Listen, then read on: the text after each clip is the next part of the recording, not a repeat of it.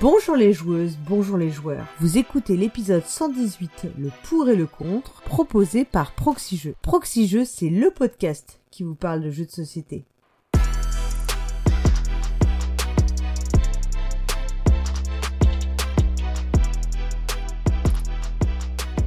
Je suis Paul Gara et c'est avec plaisir que je vous retrouve pour ce nouvel épisode de Le pour et le contre. Et pour cette émission, la dernière de cette saison 10, telle une Valkyrie, je le ramène d'entre les combattants abattus sur l'autel du combat ludique, celui qui a sa place au Valhalla du monde ludique, le pionfesseur. Bonsoir pionfesseur. Salut, salut. Et pour l'affronter ce soir, je vous propose de retrouver le Siegfried de l'épisode précédent, celui qui est prêt à en découdre avec des dragons ou des podcasteurs. Astien, salut Astien. Salut Paul Gara, salut professeur. Et ce soir, nous vous proposons euh, de débattre d'un jeu encore différent de ceux que nous avons euh, discuté euh, les fois précédentes, puisque l'on va parler de Mysterium. Mais avant de se pencher sur ce jeu, nous allons bien sûr sacrifier au rituel retour sur les commentaires du dernier épisode. Le dernier épisode de Le pour et le contre, diffusé en avril 2020, opposait Astien et Flavien dans un débat consacré à Azul. Alors, euh, Astien, quel a été ton sentiment après euh, après euh, ce petit échange, ce petit ces petits passements de jambes avec Flavien sur Azul? Pas pour une première, c'était vraiment sympa. Et Flavien Flavien a joué un peu l'avocat du diable, mais mais c'était plaisant, même s'il est parti sur un sujet assez assez alambiqué qui aurait dû durer encore des heures et des heures de débat, quoi. Ouais, c'est vrai qu'il était inarrêtable à un moment, on l'a senti. Euh. Alors, euh, si on reprend les, commentaires, alors c'est vrai qu'on a eu moins de commentaires que sur euh, Terraforming Mars, qui était le, format d'avant. Alors, on, pense que c'est un petit peu lié à la période hein, où les gens, ben voilà, avec le confinement, etc. On a quand même les, on a eu les écoutes sont un petit peu moins denses que les que les épisodes précédents. Donc on a tout de même euh, X-Men euh, qui nous a dit que lui, il était tout à fait d'accord avec euh. D'ailleurs, lui, il voudrait bien qu'on fasse une émission un jour sur tout ce qui est la surproduction, l'achat compulsif, les rachats. Finalement, un petit peu tout ce tout ce côté très très, enfin, sur le marché en fait, au sens péjoratif du terme, le capitalisme dans le jeu de société. Donc, qui était un des points qu'avait relevé Flavien lors du débat. Et puis par contre, euh, il, euh, il disait que Sagrada était quand même euh, très sympa, lui, et beaucoup plus contrôlable, puisqu'on avait mis en, un peu en, opposition, il me semble, dans le, dans le débat Sagrada et Azul. On avait également Julien qui nous disait que c'était un format qu'il appréciait toujours autant, donc on, bah, on le remercie de son soutien, bien sûr. Et que lui, il était plutôt dans ta team, Astien. Ouais. Voilà, il était. Alors, il reconnaissait que la partie consumériste et marketing du monde ludique existait, mais euh, il aimait, euh, il trouvait pas que le, matériel dans Azul soit uniquement cosmétique, hein, il disait qu'il était aussi ergonomique et que avec pour lui des petites tuiles en carton, bah ça n'aurait pas pu, euh, ça ne fonctionnerait pas de la même manière, notamment pour initier des, joueurs qui ne sont pas, enfin qui ne sont pas des joueurs habituels de jeux de société. Donc manifestement, il parlait aussi d'avoir initié ses parents. Je pense que on a tous fait jouer nos parents à Azul en fait. Professeur, je sais pas si toi aussi t'as fait jouer euh, des, des beaucoup de non-joueurs à Azul ou pas du tout euh, ouais, un petit peu. Mais bon, après, des, des, jeux de transition comme ça, euh, enfin, ce qu'on appelle les gateway games, donc j'appelle ça jeu de transition, moi. Euh, en fait, j'en ai déjà une paire, donc euh, c'est pas spécifiquement Azul que je sors, tu vois. Mm. Moi, je sais que c'est un jeu qui a vraiment très très bien fonctionné avec des gens qui n'avaient quasiment jamais joué. Hein. Mm et euh, même en créant des enthousiasmes que je, auxquels je ne m'attendais pas. Donc, euh, voilà. On a ensuite Alpha qui a nous, lui, nous dit que lui il trouve que c'est effectivement un jeu froid et calculatoire comme Splendor. Donc il y a, y a, quand même une, un parallèle qui a été, qui a été fait. Mais lui, il le considère pas comme un jeu abstrait. Alors, Professeur, est-ce que tu peux nous rappeler ce que c'est un jeu abstrait? Je vais encore faire 5000 commentaires, mais... Euh, Alors, si tu dis Kailus, on va te mettre une fessée. Bah pour moi, euh, se rapproche beaucoup plus d'un jeu abstrait que Azul, tu vois, parce ah. que pour moi, un jeu abstrait, c'est un jeu où il y a, euh, il y a, il y a de l'information 100% euh, ouverte. Euh, en général, ça joue à deux joueurs. En général, il n'y a pas de thématique. Euh, et en général, c'est zéro hasard, information totale et pas, voilà, pas de coups simultanés, pas d'informations cachées, pas de choses comme ça. Donc les exemples typiques, ça va être les échecs, les dames, les choses Mm. comme ça, mais tu peux avoir voilà des trucs qui changent un peu comme des jeux abstraits avec un thème comme euh, Santorini par exemple. Hmm. Alors lui, il dit que pour lui, Azul n'est pas un jeu abstrait parce que d'un point, de- euh, ça ne l'est pas ni d'un point de vue thématique parce qu'il y a un thème. Bon, alors ok, il est plaqué, mais on est loin du jeu de dames, dit-il. Ni d'un point de vue matériel parce qu'il dit que c'est joli et cohérent par rapport au thème, ni d'un point de vue mécanique parce qu'il y a du hasard dans la pioche, contrairement aux jeux mécaniquement abstraits qui sont sans hasard. Pardon. Excusez-moi pour cette liaison dangereuse. sans hasard. Alors sans S-A-N-S, hein, bien sûr, hein, ni euh, S-A-N-G, ni C-E-N-T. Donc, euh, ni C-E-N-S d'ailleurs. On pourrait- on peut- je peux vous en faire plein comme ça, attention. Donc sans hasard et avec information complète. Donc euh, je pense qu'il repre- il reprend un petit peu euh, ce critère qui est un peu le critère déterminant qu'on prend du, du jeu abstrait. Voilà, bon, lui, il a moins compris par contre le procès de la professionnalisation du marché, mais il dit que c'est quand même un thème, un débat intéressant. Et ensuite, on a une petite déclaration d'amour de Hervé pour Flavien qui dit que c'est bon, qui dit que c'est une super émission et euh, voilà et qui dit en post-scriptum oui tu es à Flavien oui tu es communiste anarchiste et c'est pour ça qu'on t'aime. Voilà. Et ça il faut quand même le dire en ces temps où on se demande s'il faut parler politique ou pas dans le loisir. Bah écoutez voilà Il, euh, Flavien il a euh, son petit euh, son petit euh, cœur sur toi sur lui pour euh, pour euh, tout, tout l'été. Voilà, je sais pas si toi tu l'avais écouté du coup, puis on fait ça, c'était un, un le pour le contre où tu n'étais pas quand même. hein. Ouais, si, on si, on je a osé de faire ça, on a osé de faire ça. Ouais, vous vous m'avez empêché de, de, de gueuler mon avis sur tous les toits. Euh, mais oui, oui, je l'ai écouté l'épisode. Euh, je rejoins les gens aussi sur le fait que, en fait, moi, j'étais quand même d'accord avec Flavien sur le, le la surproduction dans le jeu de société, etc. Mais je- j'aurais pas euh, sorti cet argument sur Azul. Tu Oui, vois. oui, oui. Pour le coup, j'avais bien kiffé Azul à l'époque. Euh, néanmoins, c'est un jeu qui, à force, euh, m'a lassé. Hmm, alors, parce que, il me semble que tu l'avais même recommandé pour euh, une liste de Oui, Noël. pour, pour une liste de Noël, ouais. Avant qu'il ait été nommé, euh, qu'il ait eu tous ses prix, là, donc euh, on peut dire que j'avais eu un peu le nez creux. Mais euh, en, fait, moi, ouais, c'est à force d'y jouer que. Euh, en fait, c'est pas qu'il est abstrait, mais c'est qu'il est quand même très très calculatoire, donc il se rapproche beaucoup d'un jeu abstrait. Donc euh, au bout d'un moment, je me dis, ouais, en fait. euh, au bout d'un moment, il devient, tellement calculatoire que tu, joues un peu automatiquement et ça devient plus très intéressant. Et j'avais perdu, le feeling que j'avais au départ, que, j'aimais bien, tu sais, de, de voir de tous ces bonus là, de, de points euh, un petit peu particuliers euh, que tu mets euh, quand Mm. tu récupères tes tuiles. euh. Il y, a- il y a un petit côté euh, jeu d'arcade puisque tu essaies quand même de récupérer euh, des groupes de tuiles et de les aligner au bon endroit, au bon moment, entre guillemets. Hmm. J'ai bien aimé ça. Oui, c'est ce que j'aime bien, justement, de, de tourner avec les autres boîtes, euh, de, de retrouver un peu de plaisir à changer de boîte et donc changer un peu le, la façon de poser ses tuiles Mm. sur le plateau. Ça permet de renouveler un peu le, le gameplay, en fait, sans, sans extension. Certes, c'est des nouvelles boîtes. Et après, je reviens un peu sur la première, sur la deuxième boîte, sur la troisième. Je tourne un peu comme ça, quoi. Même Tu, si la tu troisième, quoi c'est. des, des Azul différents, tu parles là? Oui, des, des différentes boîtes Oui. d'Azul, oui. D'accord, ouais. D'accord. Ouais, j'ai bien aimé le, le dernier là avec les, les, les espèces de, de losanges. Pavillon d'été. Ah, moi, c'est ouais. Ouais. c'est vraiment celui que j'ai le moins apprécié du Détroit. Ah ouais, c'est marrant. Je J'ai trouve bien aimé vraiment en parce que mode, euh, tu poses ton cerveau à côté et tu prends juste les tuiles qui a le plus sur la table et ça suffit en fait. T'as pas besoin de te prendre trop la tête quoi. Ah, peut-être. Bon, alors on va pas, pas, on- malheureusement, on va pas Ouais, reparler on va, on d'Azul. va relancer le Oui, débat. oui. Mais heureusement, on va parler d'un autre, d'un autre jeu très intéressant. Alors, vraiment, changer de- là, on change complètement de, de style de jeu. C'est aussi ça qu'on essaye de, vous proposer. hein. Je pense que depuis le début, on essaye de quand même de proposer des jeux hyper différents.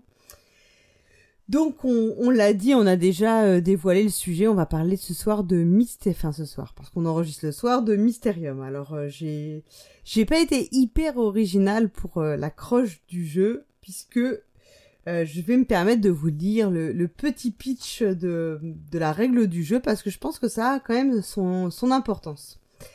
Donc, vous avez osé franchir les portes du manoir hanté de Mysterium. Quel courage. Installez-vous confortablement autour de la table. Ouvrez votre esprit et réveillez votre sixième sens. Vous allez participer à une séance de spiritisme exceptionnelle et tenter d'apaiser une pauvre âme égarée.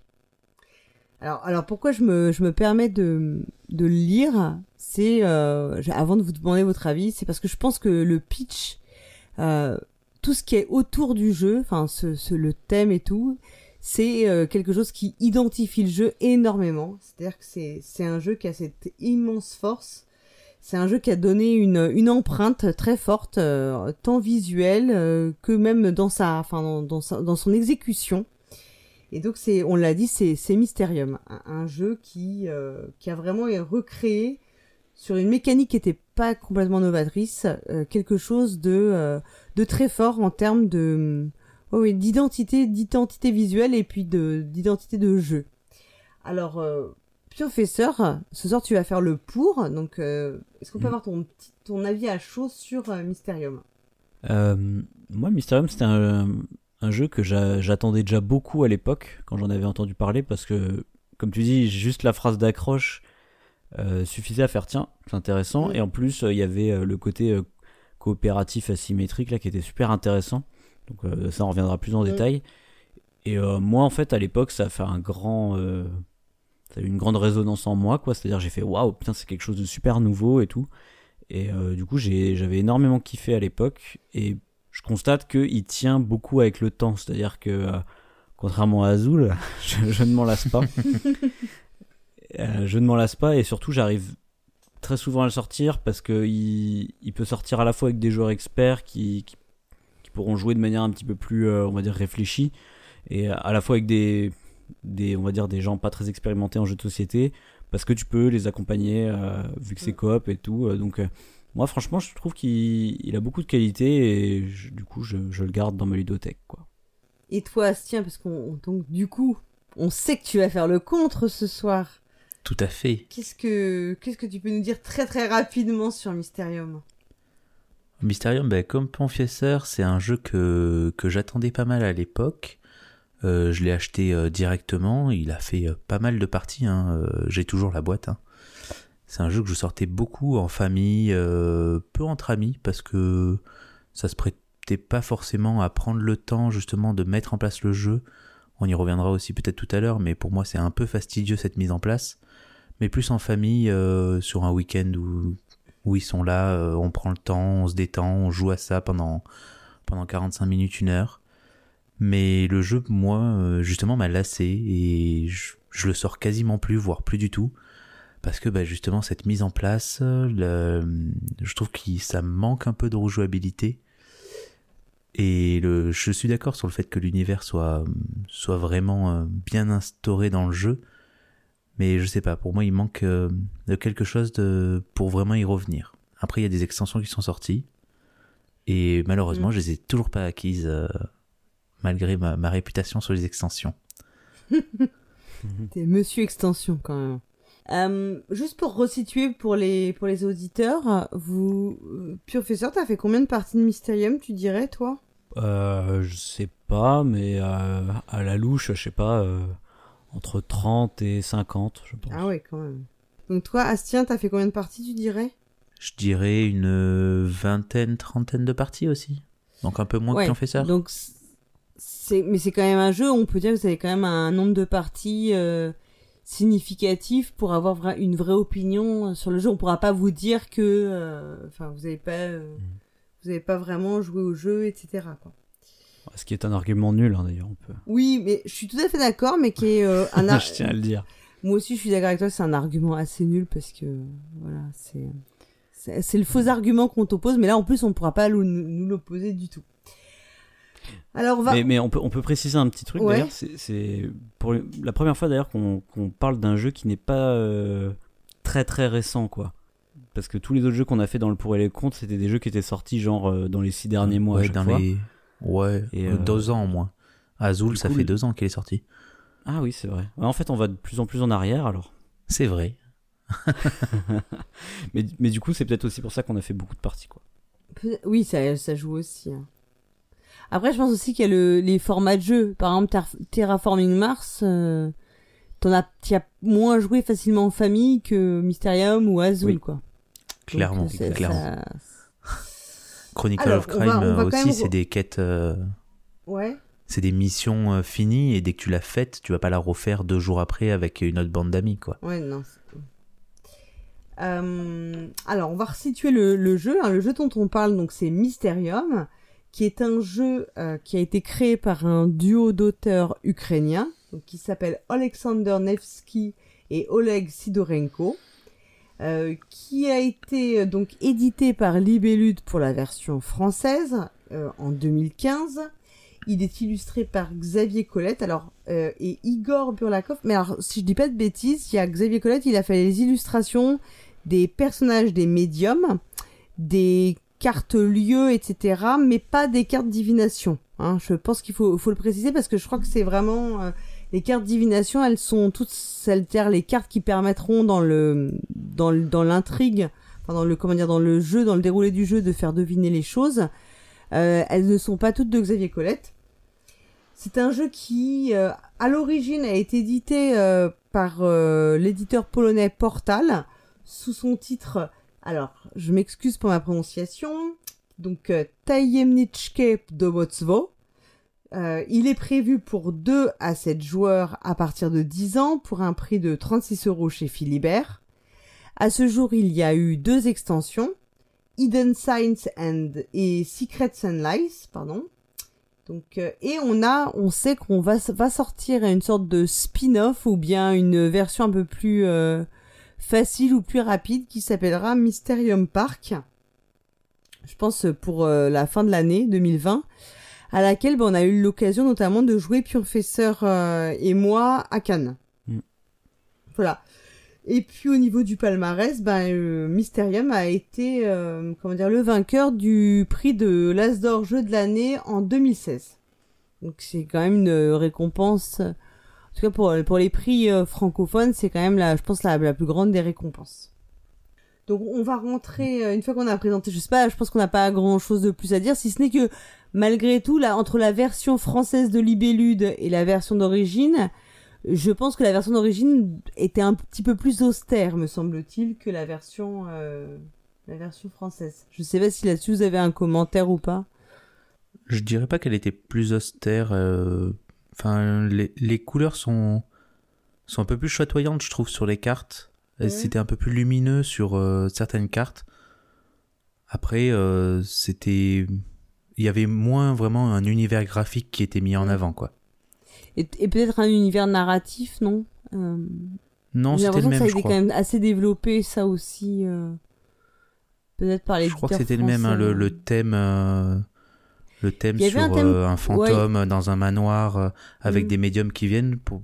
Je me souviens que c'était le même parce qu'il y a des petites, euh, des petites boules de cristal aussi comme jetons dans, dans la version Dans la version initiale. polonaise, ok.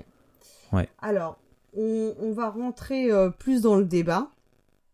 On va euh, discuter de euh, du comment en fait le jeu s'inscrit dans le paysage ludique. Euh, on va aussi parler beaucoup de la thématique parce que je, je vous l'ai dit en introduction, si j'ai lu le pitch du jeu, c'est parce que la thématique a énormément d'importance dans le jeu. Et ensuite, on va aussi terminer en s'intéressant euh, au, gameplay, plus, plus précisément du jeu. Donc euh, du coup, bah, je vais, on va laisser à Pionfesseur le, comment dire, le privilège d'ouvrir le débat. Parce que on s'en rappelle tous, en tout cas moi je m'en souviens, tu as déjà parlé de Mysterium dans une de tes chroniques, euh, justement pour voir ce qui- ce qu'il apportait dans le paysage ludique. Exact. Je euh, pensais pas que tu t'en souviendrais. ah si si si si. Bravo. Bien joué. Euh, du coup, euh, oui, effectivement, j'avais fait toute une chronique. En fait, c'était sur la hum, sur les jeux de déduction asymétrique euh, coopératif, quelque Ouais, chose comme Jeu ça. de communication, jeu de communication. Jeu de communication. ouais, coopératif Je- je- asymétrique. Et tu disais que c'était le Je premier. mieux, Ouais. Mieux que moi de ma chronique. hein. Mais euh, ouais, en fait, pour moi, il est, en fait, il se situe à, à la fois en termes de, de continuité dans un style dans le, dans le milieu ludique, qui est le style de la communication euh, par les par image en fait, qui était un style qui avait été essentiellement popularisé par Dixit Mm. Euh, donc le fait de communiquer avec des, avec des illustrations en particulier, voilà. Donc il, il continue ce chemin-là, quoi. Et c'est pas très étonnant du coup qu'on le compare à Dixit parce que du coup bah, c'est libellude, c'est de la communication par Mhm. image, etc. Euh, bah, là-dessus pour le coup euh, on peut aussi parler de, l'épisode de Sortons le grand jeu qu'on Mhm. avait fait avec Cyrus sur Dixit, Consacré à Dixit, Ou- oui, tout à fait. où on parlait justement de Mysterium. Et d'un autre côté, pour moi, il a ouvert une branche qui qui existait pas en fait jusque-là, et c'est là que je le trouve vraiment très important moi dans le milieu ludique. C'est euh, cette fameuse euh, coopération asymétrique, et dans laquelle en fait il y a eu plein de sous-branches, mais euh, en particulier lui du coup, bah, c'est de la communication par l'image asymétrique, euh, dans la mesure où il y a un joueur qui est le fantôme dans, dans Mysterium, il envoie des images aux autres, il n'a pas le droit de parler, et les autres, ils communiquent entre eux pour essayer de comprendre qu'est-ce que le fantôme essaye de leur, de leur dire. Quoi. Donc, il y a vraiment ce côté asymétrique dans le sens où il y en a un qui joue différemment des autres, Mhm. mais dans un jeu coopératif, moi, il me semble pas avoir vu ça, euh, euh, du moins une asymétrie de gameplay co- comme ça. Hein, en général, dans les, dans les jeux coop, on voit des asymétries, genre, euh, bon, bah, t'as un petit pouvoir, t'as un petit Mhm. rôle différent, mais t'as pas euh, un gameplay aussi différent. Et en plus, du coup, ça, euh, cette sauce-là mélangée au fait que c'est un jeu de communication, quoi. Et après, il y a eu plein, pour moi, dans les cinq dernières années, il y a eu énormément de jeux de communication coopératifs qui sont sortis, quoi. Ah oui, oui, on peut même dire que c'est. Enfin, on a l'impression qu'il en sort un, pas tous les jours, mais. Ouais, ouais, enfin Ah, tous les ans. Il y, en a au moins un qui Je- ressort tous les ans, je suis d'accord, oui. Je peux name dropper, tu vois, mais tu- typiquement les premiers qui sont arrivés, ça va être Profiler ou euh, Unusual Suspect, qui sont pour moi exactement comme Mysterium, quoi. Il y a une personne qui est qui est euh, l'émetteur et les Mm. autres c'est les récepteurs, et il va communiquer d'une certaine manière. Mais après, bah, on a eu euh, effe- effectivement les choses comme euh, comme euh, Yokai, The Mind, euh, ou des choses comme ça, ou Fuji là, euh, qui sont aussi des jeux de communication. Mais ceux-là, moi, je, je dirais qu'ils ils émergent plus de, de Hanabi que de Mysterium en fait. Mais, mais j'ai l'impression que Mysterium a ressorti en fait, a fait, fait une espèce de résurrection de, de ce Et côté Est-ce que tu communication une différence quoi. aussi du fait que dans Mysterium, il y a quand même un rôle qui est, diffé- enfin, qui est différent de celui des autres, alors que si tu prends Anabi, Yo- Yokai, The Mind, tous les joueurs ont le même rôle et la même, euh, la même capacité d'action, alors que dans Ouais. Mysterium, il y, a, il y a quand même un rôle un peu spécifique. Hmm. Oui, bah c'est ça. Bah, c'est pour ça que je, je séparais bien les deux branches. Quoi, t'as vraiment Mysterium, euh, Profiler, Unusual, euh, Unusual Suspect. Euh, là récemment, t'as euh, t'as Stuff qui va sortir chez euh, Repos Prod. Production. Ouais. Il y avait Wanky Euh, aussi qui était sorti chez les Belludes. Ouais, ou Ob- Obscurio, euh, tout ça là, Paranormal Detective chez euh, Lucky Duck, etc. Mm. Enfin, on, peut, on Mhm. on peut en citer plein euh, qui, qui sont un peu comme ça. Et d'un autre côté, il va y avoir effectivement ces jeux juste de communication euh, indirecte, comme The Mind et Fuji, Yokai et tout, qui eux dérivent plus de Hanabi, Mhm. mais le fait est que entre Hanabi et Mysterium, il n'y en a pas eu quoi. Donc, enfin, du moins, il n'y en a pas eu des très très populaires, j'ai l'impression. Donc en fait, j'ai vraiment l'impression que Mysterium a permis la résurgence de, de ce genre. Alors, je vais peut-être dire dire une bêtise, mais et Codenames par rapport à ça, tu le mets pas du tout dans la même euh, catégorie? Non, parce que c'est un jeu en équipe, euh, c'est pas le même feeling. Parce que c'est un jeu Codenames- coopératif. euh, Il, est- il est sorti Oui, après sorti. Mysterium, hein, par contre, oui. Oui, mais je rejoins Professeur sur ça. Codename, des cryptos, c'est des, c'est des jeux en équipe. Alors certes, il y a des rôles différents dans l'équipe, mais euh... ouais, je, suis pas dans. Il n'y a pas vraiment un rôle défini sur un seul joueur qui est euh, qui est assez central dans le jeu, quoi. Autant pour moi, je viens de vérifier, il est sorti la même année Codenames que Mysterium. Mais effectivement, comme dit Astien, pour moi, c'est c'est quand même différent le fait que ce soit en équipe, parce que dans ce cas, euh, je veux dire, Time's Up, c'est pareil, c'est asymétrique dans ce cas, si tu considères que qu'il y en a un qui est l'émetteur et un qui est le récepteur. Ça, c'est pas très nouveau dans les parties games en équipe, alors que vraiment, un jeu 100% coopératif, ça avait jamais trop été fait, quoi. Ok. Euh, Et là-dessus, toi, euh, Astien, tu... Tu, enfin, tu, tu apprécies, toi, cette, euh, cette originalité et cette, euh, cette, finalement, cette innovation que représente le jeu? J'ai j'ai pas grand chose à dire euh, sur, euh, sur un côté négatif là-dessus. Je suis d'accord avec le pionfesseur. Moi, je l'attendais aussi pour ça, ce jeu-là, avec euh, ce côté asymétrique et coopératif. C'est quelque chose qu'on. Voilà, il l'a bien dit, on l'a pas vu avant. Et, euh, et ça sortait vraiment du lot, euh, ça, ça montrait quelque chose de nouveau dans, dans le paysage ludique, quoi. Alors moi je vais faire un peu la, la candide ou la fausse candide. Qu'est-ce qu'il y a de si bien dans la symétrie, messieurs? Dans le jeu de Hmm. société en tout cas. Expliquez-moi. Qu'est-ce qui fait que à chaque fois qu'on a un jeu asymétrique, j'oserais pas dire euh, route parce qu'on n'a pas le droit de dire le mot route dans les systématiquement dans l'émission. Mais qu'est-ce qui fait que dès qu'on dit qu'il y a un truc, un jeu asymétrique, on a l'impression que waouh, on est tous en extase nous les joueurs. Qu'est-ce que la symétrie elle, elle a de si extraordinaire? Expliquez quoi. Enfin. Après, là, c'est pas la même asymétrie que dans, que dans Route, hein, mais. euh, Enfin, si, si, c'est une asymétrie de gameplay, mais bon. Mais enfin, vous voyez ce que je veux dire? Quand on, quand on a des trucs, euh, ouais, quand on a des trucs asymétriques, on, on sent bien qu'on est quand même vachement, euh, tu vois, on est euh, un peu excité. On va dire voilà, on, va, on est excité par l'idée de la symétrie. Qu'est-ce qui fait que la symétrie, elle nous, elle est aussi euh, séduisante? Est-ce que je le rejoindrais plus du coup avec un jeu comme Cosmopolite? Avec en fait, on, on est sur un même jeu et les joueurs ne vivent pas forcément la même expérience alors qu'on qu'on joue tous au même jeu. On n'a pas les mêmes sensations de jeu, qu'on soit d'un côté ou de l'autre de, de, de la symétrie. Quoi. Se- Selon son rôle, on vit pas du tout pareil. Ok. Et du coup, ça a deux, con- deux conséquences en fait. C'est que, premièrement, des- ça te donne envie de rejouer au jeu, ça offre une plus grande durée de vie au jeu parce que t'as envie de jouer un des autres rôles, quoi. Oui. Du moins, du moins s'il y a plusieurs rôles, quoi. Euh, et si. Et, l'autre truc très intéressant surtout, c'est que hum, tu, vas avoir vraiment un sentiment euh, plus personnalisé de ton expérience. C'est-à-dire, tu dis, bon, ben moi, je suis ce rôle-là. Enfin, bah, en l'occurrence, c'est je suis le fantôme, par exemple. Tu sens d'autant plus que tu incarnes quelque chose d'unique et de différent. Et je pense que c'est un sentiment qui est très agréable, C'est un peu le plaisir qu'on a quand on fait du jeu de rôle. C'est le sentiment d'incarnation, d'incarner quelque chose. Je, je pense que ça joue beaucoup là-dessus, euh, la symétrie, moi. Ouais, sauf que dans le jeu de rôle ou les jeux à scénario où tu incarnes, par définition, ils ne sont, en principe, en tout cas, la même aventure n'est pas rejouable.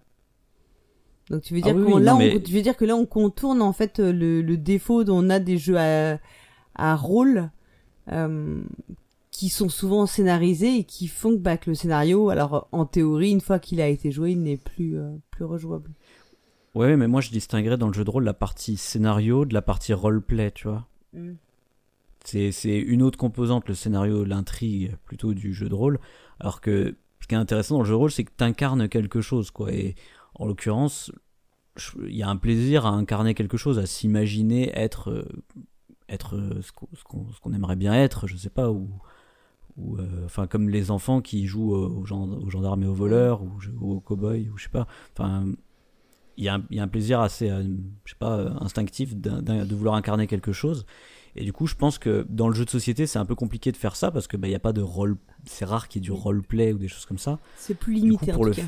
f- Ouais, c'est ça. Bah, du coup, pour le faire dans via des mécaniques, euh, c'est quand même plus simple. Plus la symétrie est euh, prononcée, plus on aura le sentiment d'incarner ce qu'on est en train d'incarner. Donc, euh, je- si je fais la, la comparaison, dans un jeu coopératif où vous avez juste une capacité spéciale, en général, ils font ça parce que comme ça, ça vous donne un petit, euh, Mm. un, un petit sentiment d'incarnation du personnage que, que vous êtes, quoi, puisque vous avez une petite capacité spéciale à utiliser de temps en temps. Mais quand votre gameplay est sensiblement différent, bah, c'est en- c'est encore plus fort quoi c'est vous êtes euh, euh, voilà vous êtes un peu unique et du coup c'est c'est plaisant Je suis d'accord, mais du coup, pour, pour jouer mon rôle de contre quand même, euh, ce que je reprocherais à Mysterium là-dessus, c'est que, en fait, les parties, elles durent 45 minutes et qu'on garde le même rôle de A à Z. Et je trouve que, du coup, ça fait vraiment un joueur central dans, dans le jeu, qui est, qui est le fantôme dans Mysterium, qui est un peu un, metteur en scène, tu vois, de, de la partie, et les autres vont juste être euh, un peu ses, ses pions, ses acteurs, il va leur dire là où ils doivent aller.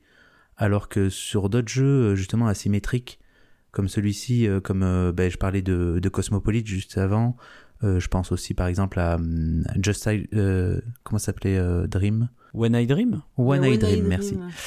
One Eye Dream, tu vois, c'est des Ah, jeux, mais c'est pas un jeu coop? C'est semi-coop, oui, je suis d'accord, c'est vrai. Mais c'est des jeux où quand même les, les rôles, en fait, on les vit. c'est compétitif? J'ai joué qu'une fois, donc Ah oui. euh, peut-être. En fait, euh, par Je crois tour, que c'est par tour, semi-co. il y a... non, Enfin, en fait, c'est mais- compétitif sur la totalité de la partie, mais c'est vrai que chaque tour est, euh, ouais, con- Et t'es en équipe, t'es en équipe, t'as des méchants, t'as des gentils. en fait. Ouais. et ça change à chaque Mais bon, tour. ce- oui. là où je voulais en venir, voilà, c'est qu'en fait, les parties sont assez courtes, où les tours, ça dure qu'un tour, ton rôle, et du coup, t'as vraiment euh, le côté où tu, tu as envie de vivre un autre rôle et de jouer une autre manche juste après. Un Mysterium, t'as fait ta partie, t'en enchaînes pas une deuxième, quoi. Parce que bah, t'as as de la mise en place qui est assez lourde, qui est assez longue, tu peux pas garder la même que la partie précédente, sinon euh, c'est trop obvious. Et du coup, jouer le, le rôle du fantôme juste après une partie où tu l'as pas fait, ça devient trop fastidieux à mettre en place et tu le feras ben, le lendemain ou deux jours après, quoi. Tu veux dire que c'est pas le jeu où on enchaîne, on enchaîne les parties. Hein. Ouais, t'as de la symétrie, mais tu vas pas les enchaîner ces parties pour aller voir quelque chose Mm. d'autre, ce que t'offre l'autre sensation de jeu. Alors que sur du Cosmopolite, tu vois, tu vas y aller directement.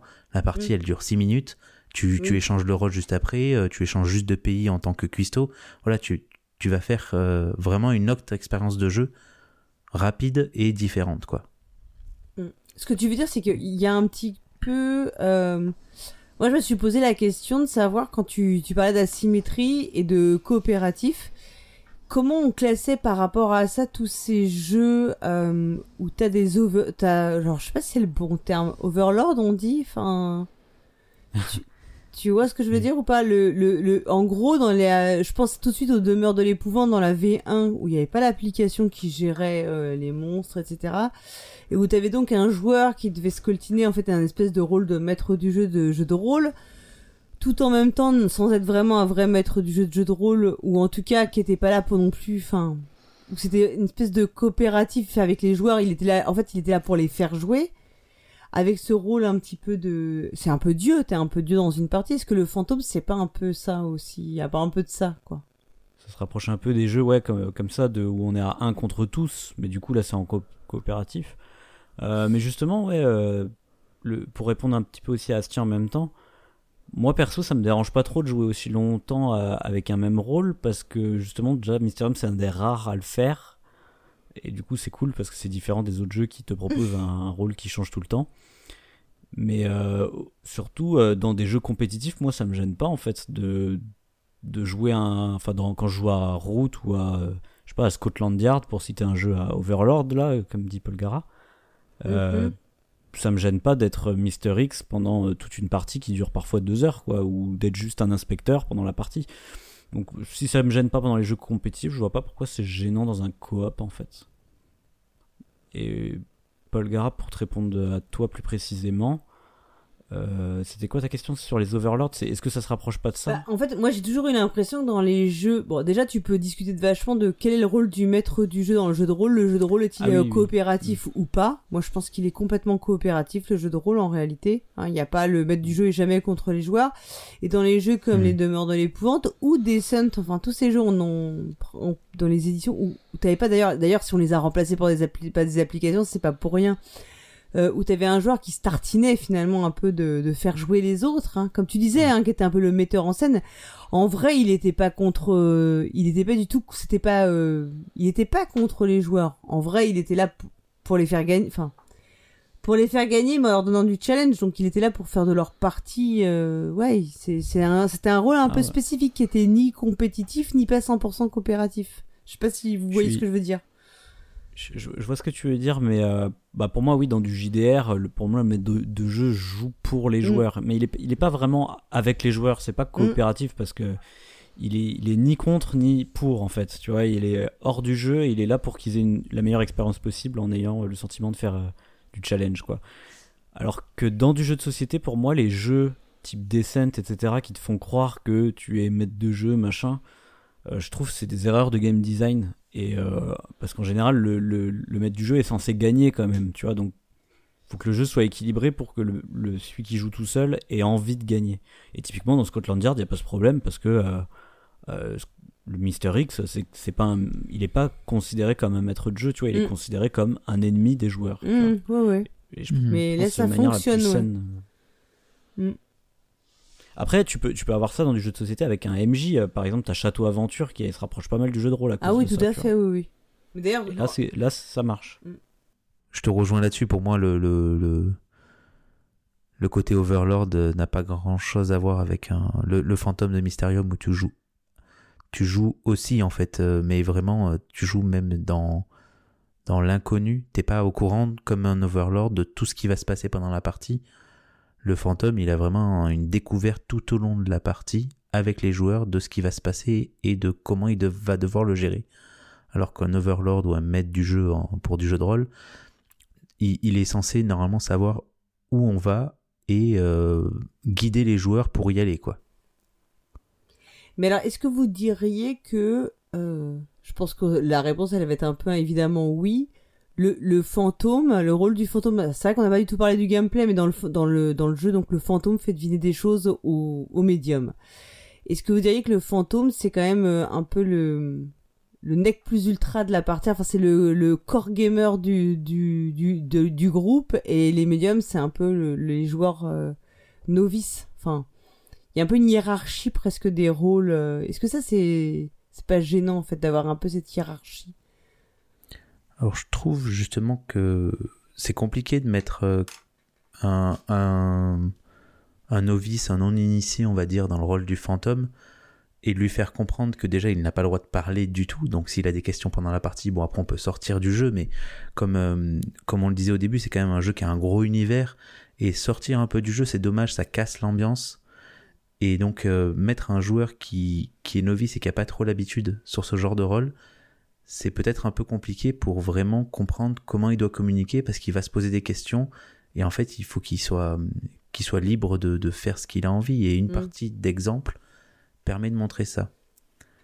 Et pour ce que tu voulais dire sur le rôle en gros de, de, de maître de partie, pour moi c'est vraiment le fantôme dans Mysterium, c'est un metteur en scène, c'est lui qui va en fait guider toute la partie. Les autres, bah, comme je disais tout à l'heure, pour moi c'est que ses pions en fait. Il va, il va les guider là où il a envie. S'il a envie de les, de les piéger un peu, il peut. S'il a envie de les, les aider au maximum, il peut essayer. Mais il va être contraint par ses cartes, mais ça va être juste lui qui va tout mettre en place pour que la partie se réussisse. Et pour moi, c'est lui qui a vraiment la, la grosse part de responsabilité sur Mm. le jeu, parce que les autres, ils vont juste devoir comprendre ses interprétations, dans le sens où est-ce qu'il veut communiquer facilement avec nous, ou est-ce qu'il faut qu'on comprenne comment il pense. Mais c'est c'est le fantôme qui est le, le personnage central, mais plus vraiment metteur en scène. Pour moi, c'est lui qui fait la partie. Ta partie peut être pourrie si t'as un fantôme pourri, quoi. Ouais, si t'as un fantôme, ouais. Donc en fait, la, par... le... la qualité de la- de l'expérience va aussi reposer sur les épaules finalement d'une seule personne, quoi. Ouais, je trouve, ouais. Ok. Là-dessus, professeur, tu veux, tu veux réagir ou? Je suis d'accord avec ça, mais en fait, c'est un petit peu de la même manière que euh, quand tu joues à Time's Up ou à des jeux en équipe. Euh, ça dépend beaucoup de la personne qui est en train de faire deviner aussi quoi. Si t'en as un qui est très mauvais pour euh, mimer des choses par exemple, euh, ça va être ça va être un peu nul quoi. Bon après, euh, c'est je sais pas, moi j'ai rarement vu des fantômes nuls donc j'ai jamais trop expérimenté ça. Joue avec un enfant en face. Bah écoute, Oui, j'ai envie de te dire, moi mon fils qui est quand même joueur et qui a l'habitude de jouer, il veut toujours faire le fantôme et euh, il est, il- ça ne se passe jamais bien. Enfin, il va m'en vouloir parce que j'ai dit ça, mais les deux fois où il a fait le fantôme, ça ne s'est pas bien passé parce que déjà il a râlé tout du long parce qu'il disait qu'il avait pas les bonnes cartes. Parce que lui il pense que tu sais, il va repiocher à l'infini. Euh, jusqu'à avoir la, la carte idéale donc il n'a pas ça c'est quelque chose qu'il a du mal à comprendre c'est la frustration d'avoir que des cartes qui ne correspondent pas ce que Ouais. et ça je suis assez d'accord avec toi tu ne peux pas laisser le rôle du fantôme à un enfant même s'il est joueur même s'il a l'habitude même s'il est euh, merveilleux intelligent comme le sont les miens mes enfants. Euh, en fait ce n'est pas possible. C'est c'est c'est terrible à dire mais ce n'est pas possible parce que euh, parce que tu dois ouais il y a des tu dois gérer des des comment dire des sentiments que qui sont durs à gérer pour je pense pour des enfants enfin Voilà, je sais pas comment bien l'expliquer mais ça je suis d'accord avec toi Bah, c'est vraiment la limite c'est- tu peux jouer avec c'est un jeu auquel tu peux jouer avec des enfants mais pas avec un enfant comme fantôme en tout cas Ben, moi, je, justement, pour rebondir sur ça, c'est carrément, enfin, c'est un jeu qui se présente de, comme un jeu familial. Le, le- clairement, le, le côté marketing a mis euh, l'accent là-dessus. Et je trouve que le thème, il est pas forcément familial. Alors oui, on va dire que Cluedo, c'est un peu le même thème et tout ça. On est sur, euh, sur du meurtre dans un manoir et ainsi de suite. Mais les, les images sont, sont des fois un peu malaisantes. Et j'ai joué avec des enfants euh, d'une dizaine d'années, hein, pas, pas beaucoup plus jeunes. Mais en tant que fantôme, je trouvais que c'était très compliqué pour eux. Et, et sur l'interprétation des images, de, de commencer à comprendre bah, qu'il y a des, des genres d'esprits un peu partout. euh, il y a Mm. il y a des scènes avec des, des armes un peu de des armes tranchantes, des des je sais pas, il y a des aspects vraiment malaisants et je trouve que pour un enfant euh, c'est un peu compliqué quoi. Donc pour moi le jeu familial il est un peu à double tranchant Alors sur là, ce on, jeu. on, on a un peu glissé là du coup sur la- le sujet de la thématique, qui était un peu le deuxième point. Du coup, c'est la bonne transition parce qu'on veut aborder ça en deuxième point. Effectivement, on a une thématique. Euh, on le rappelle, hein, donc on est euh, un fantôme qui veut euh, aider, enfin, à la découverte de son assassin. Les joueurs incarnent des, les autres joueurs incarnent des médiums qui vont l'aider finalement à découvrir le le, le meurtrier, le lieu et l'arme. Donc forcément, bah, on pense tous, quand on t'a dit ça, on pense tous au colonel Moutarde dans la bibliothèque avec le chandelier. Forc- forcément, on a été presque conditionné pour ça. Donc euh, oui, il y, a des- y a une filiation qui est évidente dans la thématique avec euh, Cluedo, mais aussi avec plein d'autres jeux. hein. C'est Oui, quand oui, même oui. un jeu qui explore beaucoup de thématiques. Donc euh, oui, donc toi tu disais, euh, Astien, un jeu qui se veut familial, mais avec une thématique qui est un peu plus euh, compliquée à gérer, ouais. Oui, parce qu'il y a un vrai univers, hein, comme, euh, comme on le dit, il y a du matériel qui t'immerge vraiment dans, dans, dans la mise en scène, et je, pour moi, il y a, y a quand même une sensibilité euh, de, de l'enfance à, à gérer là-dessus. Il y a des enfants qui peuvent peut-être mal le vivre, ce thème de, euh, Mm. de mort, de meurtre, avec une ambiance un peu malsaine, quoi. Et, et là-dessus, toi, professeur, euh, sur la thématique, comment tu... Hmm, Moi, je, je sais pas, moi, j'ai pas trouvé ça spécifiquement malsain.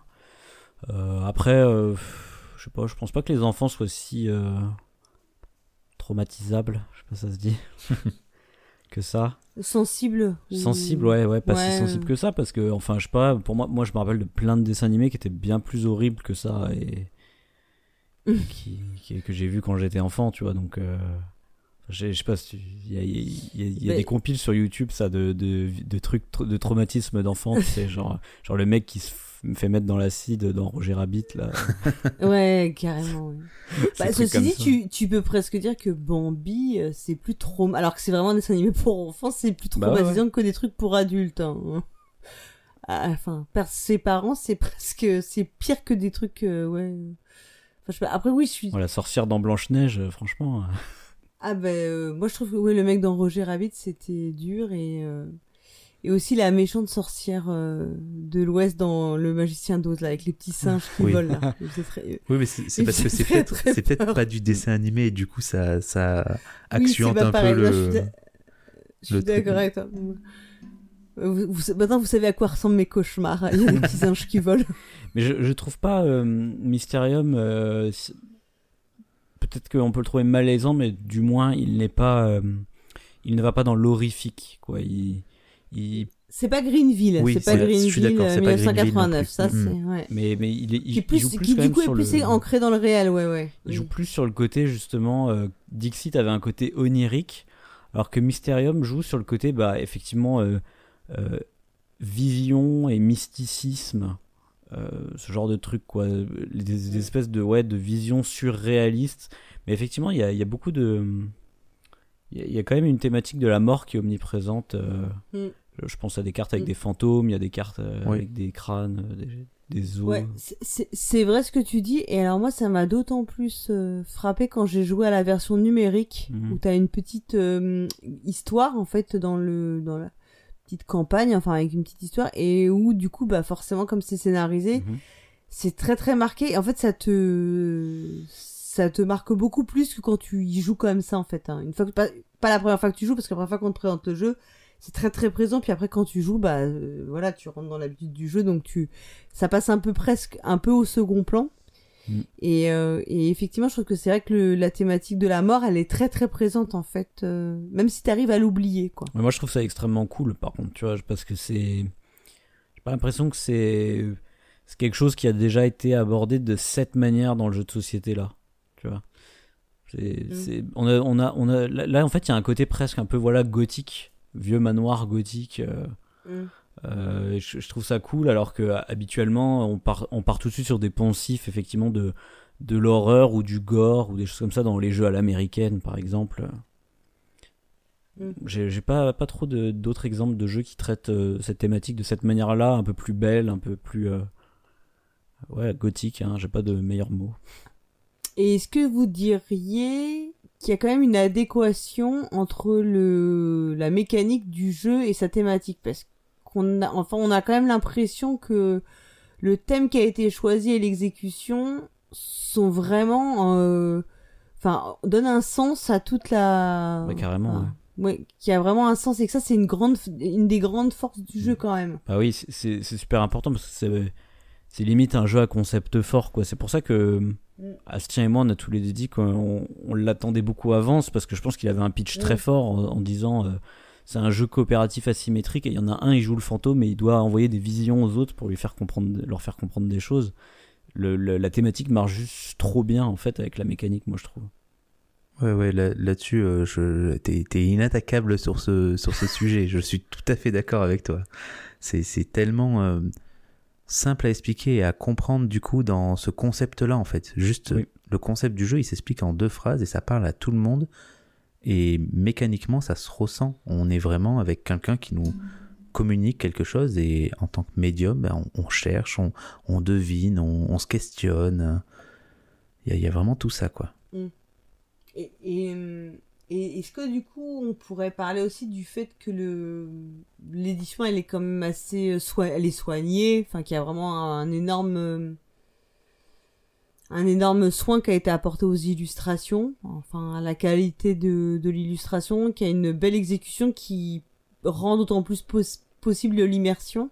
Ouais ouais. Bah après c'est Ou ça, ou pour vous c'est pas le, le, le sujet du, enfin de, l'é- de l'édition, il, il est pas là, enfin le, c'est quand même un jeu qui est plutôt bien édité, on peut pas, enfin, ouais bah les, tu vois, je pense qu'il y a quand même un consensus dessus, là-dessus, non? les Béludes en Euh, général ils font des, des beaux produits hein. mm. Mais est-ce que vous diriez que c'est, c'est, c'est plus sur cet aspect thématique que du coup ça renforce encore plus le- les choses? Oui, bah, bah justement, le, le jeu à la base, il est euh, le jeu euh, sorti par euh, Portal Game. Donc, euh, tu, tu diras peut-être le nom, moi je n'arriverai jamais à le dire, clairement. Il y a Euh, Nietzsche de Voilà, merci beaucoup. Euh, me- je crois que Mysterium, ils avaient annoncé, Libédu la sortie, que euh, c'était vraiment un retravail graphique de tout le jeu et qu'ils voulaient en fait vraiment euh, approfondir cet univers-là par du matériel, par des, des belles illustrations, changer vraiment un peu, un peu tout ça pour immerger encore plus les joueurs. Mais ce que je lui reprocherais du coup de ce côté-là, c'est que quand même il y en a beaucoup. Il y en a beaucoup du matériel. Oui, il y a un grand, Mm. il y a un grand écran qui est super avec de l'illustration derrière. Oui, il y a plein de cartes, mais il y a des tailles de cartes différentes euh, pour chaque euh, Mm. chaque type de, de pièces, de personnages et d'objets. Euh, on va avoir des, des petites plaquettes pour bien définir les étapes. On a tout plein de petits jetons. On a les petits corbeaux. On a un nombre de matériel hallucinant. La petite horloge aussi, je, qui est le contour du jeu, qui euh, au bout de, de, de 30 parties euh, commence déjà à tirer pas mal la gueule. Hein. Faut quand même l'avouer, elle est pas très très stable avec le temps. Parce qu'on doit s'amuser à la démonter à chaque fois qu'on la range, parce que ça, bah, Libellude a fait euh, un gros travail sur, sur le thermoformage, mais qui est pas assez approfondi pour moi, parce que bah, tes cartes, en fait, elles se retrouvent à se balader de partout, ton matériel, t'es obligé de le démonter à chaque fois. Enfin, c'est, c'est beau, c'est sympa quand c'est en place, mais qu'est-ce que c'est lourd à mettre en place? Qu'est-ce que faut, faut vraiment préparer sa pièce quasiment pour jouer à Mysterium, quoi. Donc, tu veux dire que ça te sort du, du thème du jeu, enfin ça te coupe un peu du jeu? Non, une fois que t'es dedans, c'est bon, mais euh, c'est long pour pouvoir être dedans en Mm. fait, parce que bah, ils ont mis un, beaucoup de matériel pour vraiment t'immerger, aller à fond dans le truc, mais tu mets une demi-heure à mettre tout ça en place, quoi. Aller choisir tes cartes, tes trucs comme ça. Ça, après, c'est la mécanique du jeu, mais même tout le matériel autour, je trouve que c'est long à, à aller chercher, à mettre en place, quoi. Alors, c'est vrai que tu parlais des tailles de cartes, mais de mémoire, euh, les tailles, les cartes euh, suspects et les cartes lieux ont la même taille, et tu ne sais pas pourquoi, les cartes objets, enfin armes du crime, ont une taille complètement différente, mais toutes petites. Mm. Oui, et c'est les cartes Et- vision ça, qui sont vrai, plus je- grandes euh, je- que les autres. Oui, et les cartes vision, elles sont plus grandes que toutes les autres cartes. Alors, moi, j'avoue aussi que j'ai pas compris pourquoi les, les cartes euh, armes sont toutes petites.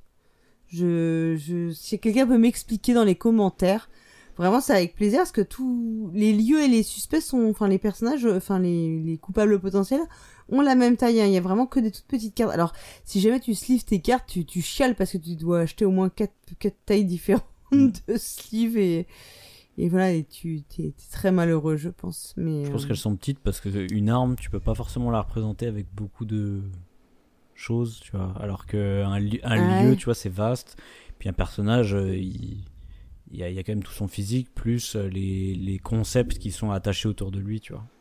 Ah d'accord, Mm. donc tu penses que c'est vraiment par euh, un enfin difficulté à représenter plus que euh, l'arme elle-même quoi. Ouais, je pense, ouais.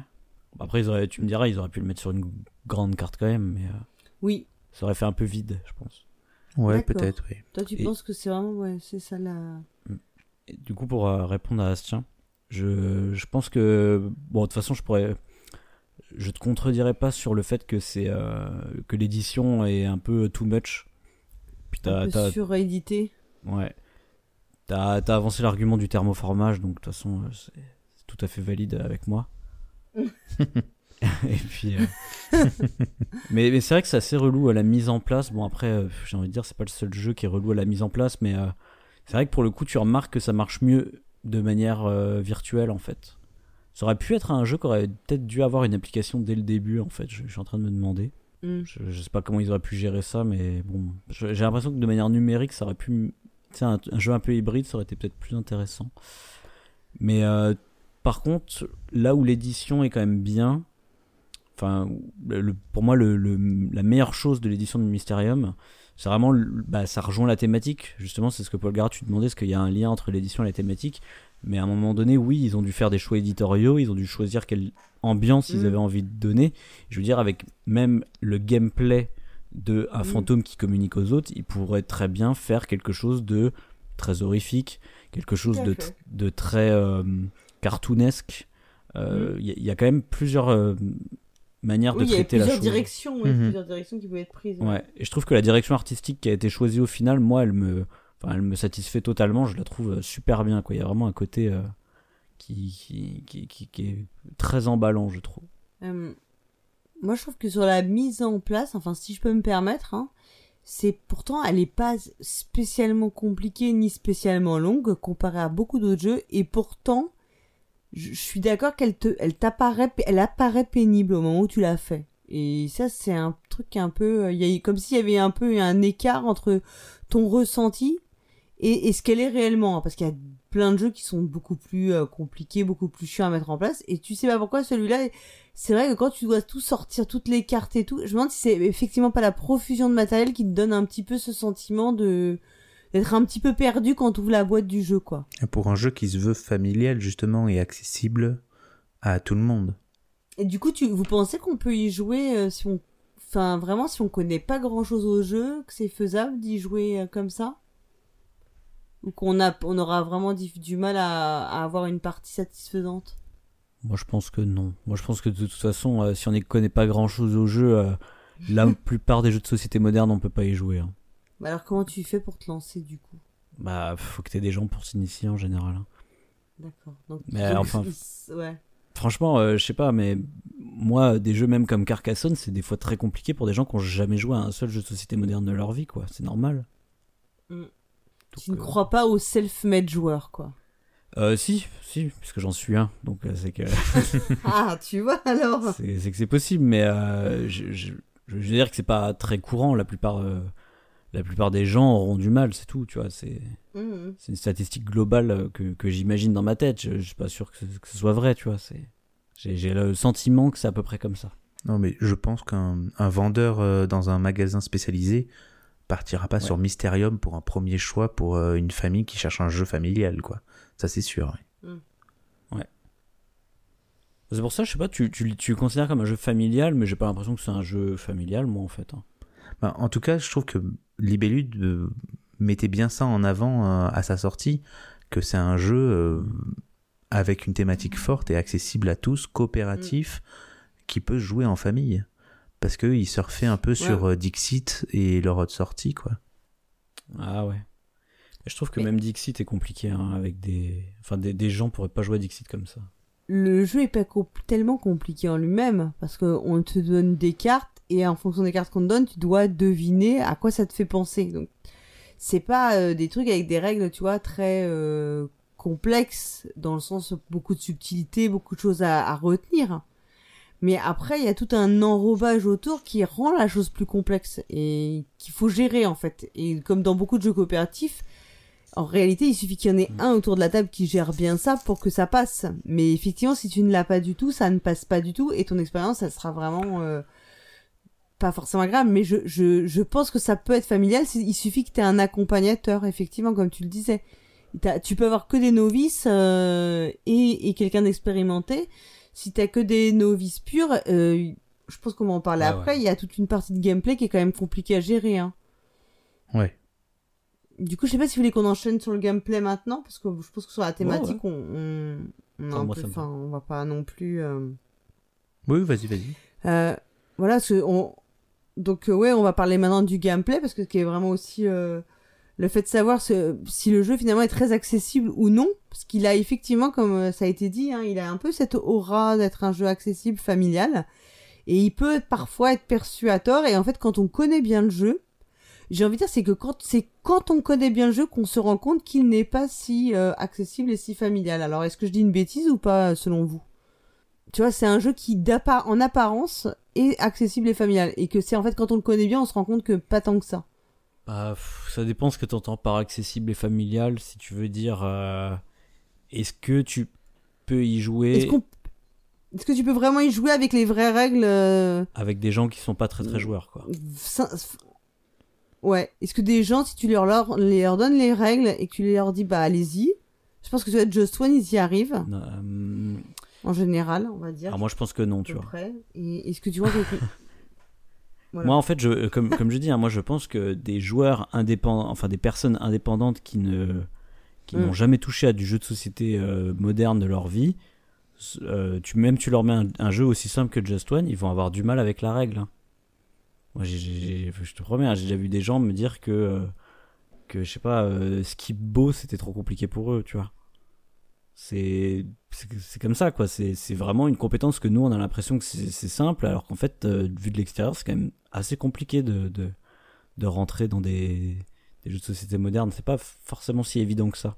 Donc, euh, pour moi, un jeu familial, c'est surtout un jeu que tu peux jouer, toi, en tant que joueur ou joueuse expert ou experte Mm. Euh, avec des personnes qui sont novices ou, pas du, qui n'ont aucune expérience. Et moi, je pense que vraiment Mysterium, pour le coup, même une personne qui n'a jamais joué à du jeu de société moderne, euh, je pourrais jouer avec elle si je l'accompagne, parce que c'est un jeu coopératif, donc au mm. pire, je peux l'accompagner, l'aider, etc. C'est juste que, effectivement, faudrait pas qu'elle joue le rôle du fantôme, je pense, parce que là, ça, ça serait un petit peu trop d'informations d'un coup, quoi. Oui, je suis, je suis d'accord là-dessus. Et qui puisse le, le jeu se joue euh, en deux phases en plus. Et souvent, euh, quand on, en tout cas en tant que joueur et que t'expliques les règles, t'expliques toute la première phase, tu vas lancer la partie. Et peut-être deux, trois tours avant, euh, même un ou deux tours avant la phase 2, en fait, tu vas commencer à, à mettre en place la phase 2 et à leur faire comprendre qu'ils vont être en fait tout seuls sur la dernière phase. Et, et ça, l'expliquer dès le début, ça va perdre totalement les joueurs, euh, même, des joueurs aguerris. Hein, euh, tu leur expliques euh, qu'on est sur un jeu coopératif et à la fin tu te débrouilles. Tu te débrouilles tout seul face à ton jeu, quoi. T'es un peu. Tu comprends pas trop le principe et une fois que tu y es, en fait, ça, ça coule un peu de, source, même si pour moi il y a, y a, un problème quand même sur ce, cet aspect coopératif et à la fin, ben, tu te retrouves toi tout seul à pas discuter. Je trouve ça un peu dommage, mais bon, on, y reviendra un peu après sur d'autres discussions. Et pour, pour des joueurs euh, non initiés, c'est super compliqué de, de partir là-dessus euh, et d'expliquer les règles d'un coup, quoi. Il bah, faut vraiment y aller petit à petit. Moi, en général, quand je joue un jeu euh, compétitif, j'explique toutes les règles parce que je me dis, bon, faut que la personne ait toutes les clés en main pour, pour jouer correctement. Mais dans un jeu coop comme celui-là, bah, ça me gêne pas de de ne pas tout expliquer parce que je lui dis t'inquiète pas, au pire nous on maîtrise, on est capable de, de savoir vers où le jeu va, donc pour le moment je ne te donne pas trop d'informations, retiens déjà qu'il faut que tu fasses ça, tu vois. Hmm. Mais du coup, pour, euh, pour rebondir du coup sur le point que je disais juste avant, qu'à la fin tu te retrouves un peu tout seul, en fait, quand, quand tu sais jouer et que tu as déjà fait quelques parties, tu te rends compte que tout au long du jeu, tu as un petit aspect euh, où tu dois gérer ton jeu à toi avec les petits jetons où tu vas donner ton avis. J'ai plus le nom de ces, ces, petits jetons, mais les jetons que tu, où tu émets ton avis, Ouais. Qui vont faire en fait que à la fin du jeu, tu vas pouvoir mieux clairvoyance. Merci. Les jetons de clairvoyance. À la fin du jeu, du coup, tu vas pouvoir mieux t'en sortir pour trouver euh, la solution finale, qui est quand même le but de tous trouver la solution finale. Sinon, on a tous perdu quoi. Et moi, je trouve ça bizarre de se dire, on est dans un jeu coop et sur l'étape finale, bah il y a plus de coop quoi. Il y a plus de coop, même si tout au long, on a pu discuter, on a pu être d'accord en fait sur des choix de là où tu vas poser ton jeton. On se met d'accord. Et en fait, tu vas quand même devoir donner ton avis si t'es d'accord ou pas d'accord. Ouais, mais on s'est mis d'accord à l'oral. Donc pourquoi tu dis que t'es d'accord ou pas d'accord? Mm. Là, je comprends pas le l'idée quoi. Alors ouais, pour rappeler aux auditeurs, hein, les jetons clairvoyance, c'est-à-dire qu'en fait, au fil de la partie, on a des petits jetons pour, euh, pour les, avec lesquels on va voter. C'est-à-dire qu'on va voter sur les choix des autres. On peut mettre, euh, soit on, bah, on pense que le tel euh, autre médium a bien deviné euh, son person le, le- suspect ou le lieu, ou au contraire on pense qu'il s'est trompé. Et en fonction de, du résultat, on va monter sur une piste, et plus on arrivera haut, plus en fin de partie on pourra euh, accéder aux cartes de la résolution finale. Et, et ça, je pense que c'est c'est un point qui est assez intéressant parce qu'effectivement, comme tu dis, c'est un, c'est un peu le, le point, le, le point du jeu qui, qui, qui n'a rien à voir avec le reste du jeu, si je puis dire. Je, je sais pas si tu veux en parler, puis on fait ça un peu Mm. plus. euh. Mais, mais d'ailleurs, c'est ça, ça peut s'expliquer. Alors, je dis peut-être une bêtise, mais il me semble que c'était pas dans la version originale. Je sais pas si vous savez vous. Je, je sais pas du tout. Ah non, là je sais, j'avoue mon ignorance totale. Ouais, ouais. il, il me semblait que c'était pas dans la version originale. Il me semblait avoir entendu ça. Donc, si c'est le cas, ça expliquerait euh, le le côté euh, un peu rajouté que qu'on ressent dans cette Mm. mécanique. Euh, pour le coup, ouais, je suis d'accord avec toi, Astien. euh, alors, euh, je, suis- je suis d'accord, euh, pas, pas à 100%, on va dire. Euh, je suis d'accord sur le fait que cette mécanique, elle est bizarre. Et elle sonne vraiment comme une rue. Moi, j'appelle ça des rustines de game design. Vous voyez, c'est. Ouais. Mm. Dans la Mm. conception de son jeu, à un moment donné, l'auteur s'est dit Ah mince, il y a un problème ici. Bon, bon, on va mettre une, une rustine, quoi. Il y a un trou. on- Tant pis, c'est moche, mais, euh, mais au moins, ça fera l'affaire. Donc, c'est vrai qu'elle est pas du tout élégante, cette règle de devoir. euh, parce qu'elle est, super chiante à expliquer. C'est pour ça, moi non plus, je l'explique jamais. Je dis Bon, voilà, fais des paris, ça va te monter ta clairvoyance, tu verras bien ce que, à quoi ça sert à la fin. Mm. C'est un peu, un peu dommage. Euh, néanmoins, je suis pas d'accord pour dire que c'est pas coop. En fait, c'est. Alors, ça dépend de qu'est-ce que tu entendais par ce qui est pas coop. Si c'est les votes, moi, les votes, je les vois pas comme des votes. En fait, je les vois plus comme des paris. Tu vois, c'est genre. Bon, cette réponse-là, on n'est pas très sûr, donc on parie pas trop dessus. Alors que celle-ci, on en est bien sûr, donc on parie d'autant plus dessus, tu vois. Moi, je, le- je l'explique comme ça quand je l'explique, tu vois. Ouais, ouais, je, je voulais parler de ça, sachant que dans, dans le jeu, il parle vraiment de, de vote. Et, Ah ouais. et ces jetons-là, en fait, moi, moi je trouve ça bizarre de dire euh, on est tous là à regarder les cartes des uns des autres, à se mettre d'accord sur des choix en commun, même si on peut taper du poing sur la table et dire euh, moi je veux faire ça parce que je pense que c'est ça, et puis c'est tout, c'est mon personnage, je fais ce que je veux. Mais c'est pas le principe du jeu, c'est vraiment d'essayer d'avancer ensemble et de dire derrière qu'on est d'accord avec le choix qu'on a fait en commun ou non, bah, je trouve ça étrange en fait. Je suis d'accord. Je je suis vraiment d'accord. Je pense que t'as mis le doigt sur le truc le plus gênant de Mysterium, je pense. C'est ces jetons de clairvoyance qui ont une mécanique super bizarre. quoi. Qui plus est que si euh, t'es toujours d'accord avec les bons choix et qu'on est toujours. Enfin, t'as as toujours raison qu'avec tes choix positifs. Donc euh, en gros, tu t'es mis d'accord, on est tous ok, c'est la bonne réponse. Tous tes choix positifs passent à chaque fois. T'as que euh, 8 jetons positifs en fait dans la partie qui s'activent, je crois. C'est ça, Huit, 8 ou huit, 6, ouais. quelque chose comme ça.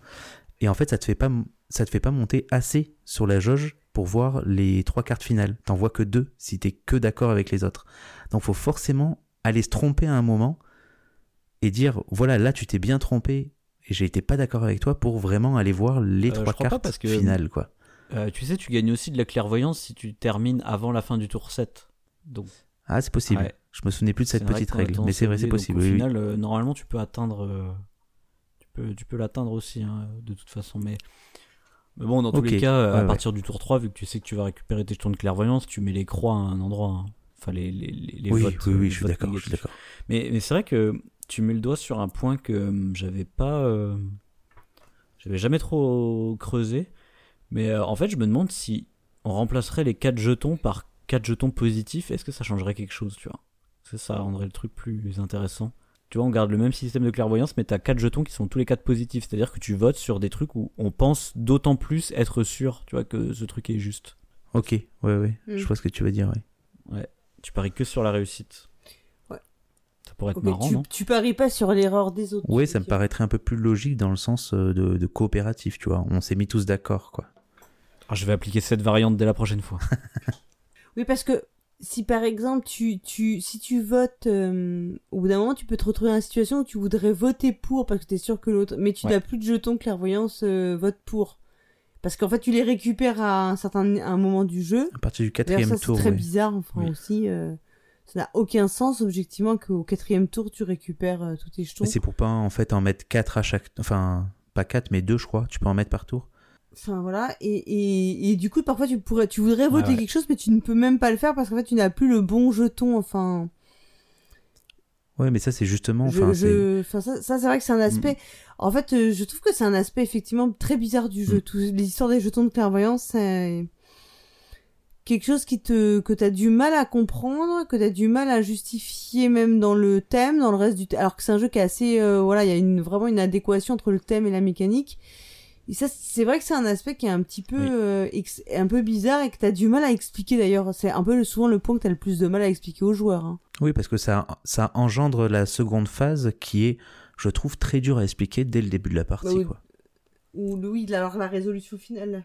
Bah, en fait, ces jetons, ces jetons-là euh, ont une influence sur la phase finale, donc la seconde phase, qui est euh, très dur à expliquer en début de partie, ce que je disais tout à l'heure. En fait, souvent, on explique tout à la fin. Donc les, les expliquer, euh, c'est Qu'on c'est explique compliqué. au moment quoi. où on y arrive, en Mhm. fait, parce que on va leur demander de faire la même. En fait, on demande aux joueurs de faire la même chose qu'avant, mais de façon différente. Et du coup, on- ils sont rentrés dans une espèce de pas de routine, mais tu vois, de de trucs un peu. euh, Voilà, ils ont fait les suspects, ils ont fait les lieux, ils ont fait les armes d'une certaine manière, et là, on va leur demander quelque chose qui fonctionne sur la même idée, mais complètement différente, quoi. Enfin.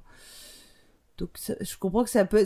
Ouais, c'est juste qu'on n'a Ouais, plus le droit de, on n'a plus le droit d'être en coopération, d'échanger comme on le fait depuis le début.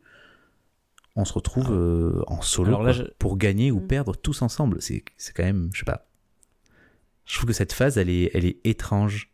Justement, là, je vais pas être d'accord avec toi.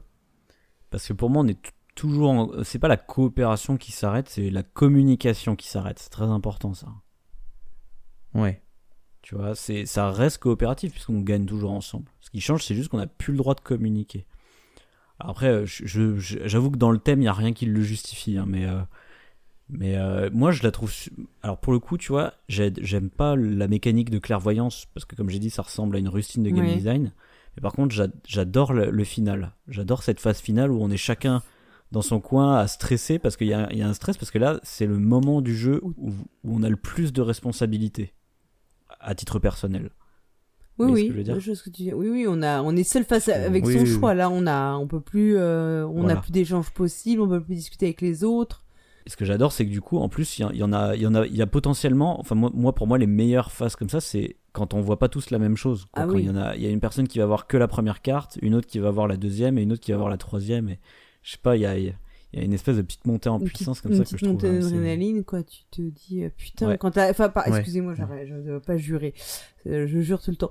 Quand, mais quand toi, t'en as vu qu'une, t'as fait ton vote, et puis il y a la deuxième carte qui sort, et là, tu te dis, Ah oh my god, enfin, j'ai, oh là là, mais non, mais si j'avais Voilà. eu cette carte, mais ça aurait tout changé, parce qu'en plus, on, on refait l'histoire, hein, généralement, on est, comme on est tous un peu de mauvaise foi. Oui, oui. Mm, mm. Je trouve, euh, ouais, ça amène plein de situations assez rigolotes, quoi. Ouais, je trouve, je trouve que c'est des bonnes sensations, hein, je suis d'accord, mais comme tu le disais, euh, thématiquement, c'est pas explicable, alors que tout le jeu est super, euh, super calé sur la thématique et sur euh, le- le- l'aspect visuel et tout ça. Et là, tu as une phase de gameplay qui s'explique pas forcément qui est là, quoi. Alors pour le coup, il y a, y a, un autre truc dans le jeu qui s'explique très mal, je trouve, avec le thème. C'est le fait que chaque joueur ait sa propre piste, quoi. Mm. Chaque joueur a son propre. euh, Oui, il y a une, y a une petite euh, explication là-dessus son- qui est donnée, qui est pas très très convaincante, on va dire. euh. ouais, voilà, ils disent voilà, que le fantôme, il est un peu Ouais, embrouillé, hein, il a un peu l'esprit embrouillé, en gros, et euh, et il sait plus trop, il a plein de voilà, c'est les visions qu'il envoie, elles sont pas très très euh, sûres et qu'il faut l'aider et plus on l'aide, plus il arrive à rassembler ses souvenirs et à donner la bonne euh, la bonne euh, ré- la bonne résolution, euh, ce qui te fait arriver à la dernière heure, ouais. Mais du coup, Ouais. du, du coup euh, oui, la, la phase finale, c'est censé être le moment où il indique quelle est la bonne piste parmi toutes celles qui nous fait suivre depuis le début. Et je trouve qu'effectivement, au niveau thématique, là, c'est c'est très foireux. Et alors après, je sais pas si c'est un point qui a, li- a trait au, au gameplay, euh, mais sur le fait, la, les façons de faire euh, deviner les cartes, est-ce que vous pensez que c'est le genre de jeu aussi qui peut souffrir du fait de jouer avec toujours un même groupe de joueurs où tu crées des espèces d'automatismes, ou au contraire, l'intérêt du jeu, il est dans le fait de de s'inventer une façon de communiquer différente que tu peux euh, euh, improver, comme on dirait en anglais. Enfin, vous voyez ce que je veux dire euh, Amélioré. Ouais, améliorer, voilà, au fil des parties. Est-ce que finalement, ce qui est le plus excitant, c'est de jouer avec toujours des nouveaux joueurs parce que ça va être euh, être s'obliger à être à l'écoute de quelqu'un d'autre et une, une autre façon de penser, ou au contraire, il faut jouer avec toujours les mêmes joueurs pour créer un langage commun? Je sais pas si ça, ça rend dans le gameplay pour vous, en fait, ce, ce genre de questionnement. Si, si. Bah, c'est le gameplay par rapport à la communication, en si, fait. si. Mais je trouve que dans celui-là, c'est Mm. vraiment marqué parce que parfois tu retombes, tu retombes sur des cartes. Hein, euh. Pour moi, c'est ce que, enfin, c'est ce qui se passe aussi dans Dixit, hein, c'est que quand tu connais les joueurs avec qui tu joues, tu sais euh, un peu les thématiques qu'ils vont essayer d'aborder, qu'ils vont amener.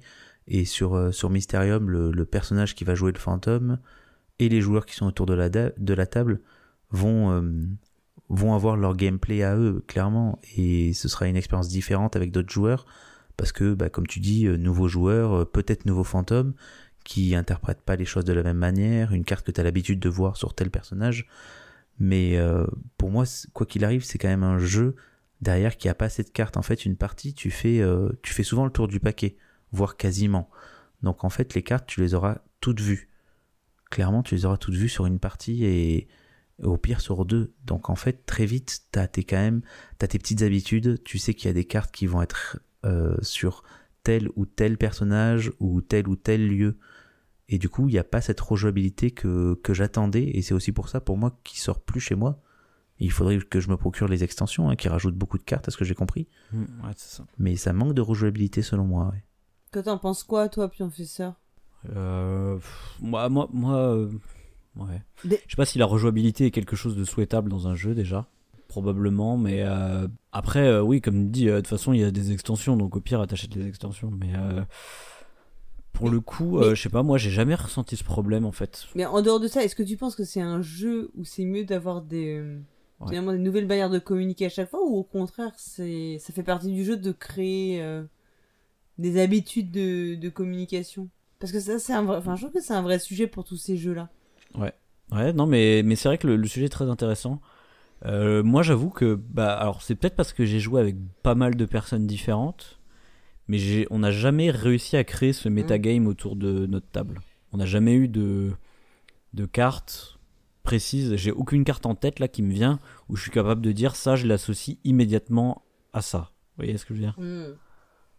Je, je- pour le- on n'a pas créé ça dans mon, dans mon groupe de joueurs. Bon, pourtant, j'ai quand même joué plusieurs fois avec les mêmes personnes. hein. Il y a bien Mhm. forcément euh, une ou deux personnes avec qui j'ai joué minimum dix fois, quoi. Malgré tout, on n'a jamais développé ce truc-là. Alors peut-être qu'on le fait inconsciemment, peut-être que c'est parce que nos parties sont assez espacées aussi. Mais euh, on n'a on, on n'a jamais créé ce truc-là. Euh, après, j'ai envie de dire, l'avantage par rapport à Dixit, c'est que vu que c'est un jeu coop, bah on peut augmenter la difficulté au pire, quoi. Oui. Alors c'est vrai que oui, il y a une échelle de difficulté hein, Oui, quand même oui, oui. dans le jeu. Le jeu propose, on peut jouer. Euh, ça qu'on on va rajouter plus ou moins de, de cartes, euh, en fait de l'heure en fait, de fausses pistes. Ouais, voilà. Et tu as moins de corbeaux aussi. Et tu as moins de corbeaux. Oui. Le corbeau, c'est ce qui te permet en fait de, si tu n'es pas satisfait, Oui, il y si a le ça fantôme n'est aussi. pas satisfait de sa main, de la renouveler. Euh, moi, je pose la carte sur la communication parce que j'ai pas du tout fait le même nombre de parties que vous et ça nous est arrivé en fait avec mon fils Et euh, c'est c'est à, mais à des années d'intervalle, hein, mais enfin comme quoi c'est assez amusant. On a euh, quelqu'un qui, on a joué notre première partie. Il y a une association qui a été faite entre un personnage et une carte en particulier, et on y a peut-être joué deux ans plus tard, et on a eu la même association qui a été. En fait, je sais plus Mhm. lequel des deux faisait le fantôme, et a ressorti à l'autre cette association, et c'est très amusant parce qu'on on avait, on a pensé exactement la même chose, quoi. Enfin, et c'était, enfin, on avait la même idée en tête, et tu vois, c'est. Comme quoi, ça peut être aussi. Il y a quand même des trucs qui peuvent te marquer, même, à, même, même espacés, même euh, sans faire un grand nombre de parties, euh, qui, qui te restent, Mm. quoi. Après, sans- même sans grand nombre de parties, si tu joues avec des gens qui te connaissent Mm. et que tu connais, je pense qu'ils vont aussi chercher l'interprétation qui va toi Mm. te parler le plus par rapport ben, à sa façon de voir les choses, à ta façon de voir les choses. Moi, j'ai fait des, des parties aussi avec euh, différents groupes d'amis, mais ils, ils- ils me connaissent, donc en fait, ils savent Mm. comment je vais interpréter les choses. Et du coup, ben, ils vont aller chercher quelque chose qui va me parler quand ils me donnent des indices. Donc, ben, des fois, tu te retrouves sur les mêmes cartes parce que ben, euh, le hasard a fait que tu as le même lieu que euh, il y a 10 parties, quoi. Ah, je comprends. Mais moi, je, moi, je pense que du coup, pour. euh, parce que du coup, j'ai un peu réfléchi. Je pense que pour le coup, la, la vraie beauté du jeu ressort quand tu tombes plutôt sur des cartes. euh, euh, pas, pas, pas- Enfin, justement, quand ce genre de situation n'arrive pas, quoi. C'est-à-dire, Mm, tout à fait. quand tu es sur une Mm. carte et que tu fais Ah, mais oui, euh, euh, cette carte-là, elle va avec ça parce qu'il y a ce lien logique-là auquel euh, on a pensé, pas grâce au metagame, mais grâce à notre Mm. logique. Parce qu'en fait, si tu le trouves grâce au metagame, c'est un peu frustrant et tu ressens pas le, Ouais. le sentiment de, T'as pas le plaisir de la découverte, enfin. Bah, de résoudre- le- pas de découverte, de résoudre- de résoudre une énigme. Oui. Tu vois. Ouais, tout à fait. Bah, de résoudre une enquête, même, on pourrait dire, puisque c'est c'est une enquête au final. Mais du coup, est-ce que vous diriez que c'est un, vous diriez que c'est un jeu dont qui peut euh, où on- il faut enfin. Moi, j'ai l'impression que du coup, c'est pas un jeu fait pour enchaîner des parties. Juste, on l'a dit, hein. Ah bah T'as t'as parlé de jeux parties espacés. Euh... J'ai l'impression que c'est un jeu qu'il faut savoir finalement euh, distiller. Donc, il faut savoir distiller les parties intelligemment et pas euh, le poncer euh, en manière euh, genre je vais le rentabiliser et en faire euh, 150 parties en très peu de temps. C'est un jeu fait peut-être qui qui a plus de saveur parce qu'on y joue rarement finalement. Et du coup, est-ce que ça c'est entendable dans un monde où on veut toujours la rentabilité des jeux Les gens veulent veulent pas de jeux Kleenex, veulent des jeux rentables et tout? Enfin, je sais pas si vous comprenez ce que je veux Ouais, dire. Possible, possible que c'est ça qui fait un peu aussi euh, le, la force du jeu, dans le sens si tu joues de façon euh, vraiment euh, sporadique, ça, c'est un peu mieux. C'est- Enfin, Mm. t'as moins cette sensation de, de, de répétition, mais en plus de ça, je trouve que c'est un jeu qui demande une certaine configuration de joueurs. Euh, en dessous de 5 joueurs, pour moi, je le sortirais pas Mysterium. Il, il y a une version 2, deux joueurs, je crois, dans la boîte de, de présenter. Enfin, je sais pas qui a joué à deux à Mysterium, hein, mais Alors moi, j'ai jamais essayé. J'ai fait une partie à 3, ça m'a suffi. J'ai fait peut-être 2-3 parties à 4, mais je trouve qu'il prend son sens à partir de 5 joueurs. C'est comme, enfin, pour moi, c'est des jeux comme Seven Wonders et, et des jeux, enfin, ou des jeux comme euh, Cerber euh, qui se jouent à beaucoup. En fait, il y a, oui, il y a de l'interaction avant sur les, les parties à moins de joueurs, mais dès que tu passes la barre des 5 joueurs, t'as vraiment quelque chose de plus, quoi. Vraiment, ça se bastonne sur, euh, sur du Cerber et sur du Mysterium il va y avoir plus de pistes, il va y avoir beaucoup d'échanges et le nombre de joueurs va faire que les discussions vont emmener à beaucoup plus d'hésitation et je trouve que c'est là que ça devient intéressant quoi. Bon, pour le coup, j'ai joué à deux joueurs, je te confirme que c'est nul à chier.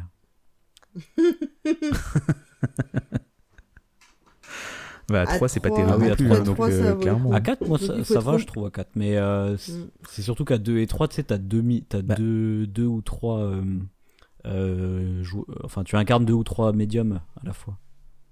Oula. c'est compliqué. Ah oui d'accord. ouais. Et là, Mais tu vois à 4 euh, je préfère sortir un Obscurio sur un thème euh, très très rapproché et sur une mécanique très rapprochée parce qu'il y a un, un traître dans le Mm. potentiel dans la bande, hein, on n'est pas obligé de le mettre. Mais du coup, il y a toujours une petite suspicion de ce que va dire un des trois autres joueurs en se disant Hmm, est-ce qu'il est vraiment avec moi? Est-ce qu'il m'aide vraiment sur, euh, sur la, Oui. la compréhension des images ou pas? Alors que dans Mysterium, ben, tu t'aides. Donc en fait, quand tu es à trois, que tu en as deux qui, qui prennent le pas en disant oui, c'est cette carte, le troisième, euh, alors il peut essayer de défendre son bout de gras, hein, mais Ouais. euh, c'est un peu, un peu moins facile, je trouve. Et c'est un peu moins élégant comme partie, quoi. Je, euh, je trouve ça bizarre de sortir Obscurio à 3 ou 4 joueurs, hein, parce que du coup, s'il y a un traître, euh, ça doit être hyper simple pour lui. À deux, s'il y a un traître en général, tu sais qui c'est. Bah oui, du coup, à 3, à 3 Obscurio, vu qu'il y a un joueur qui joue le grimoire, tu sais forcément qui est le traître.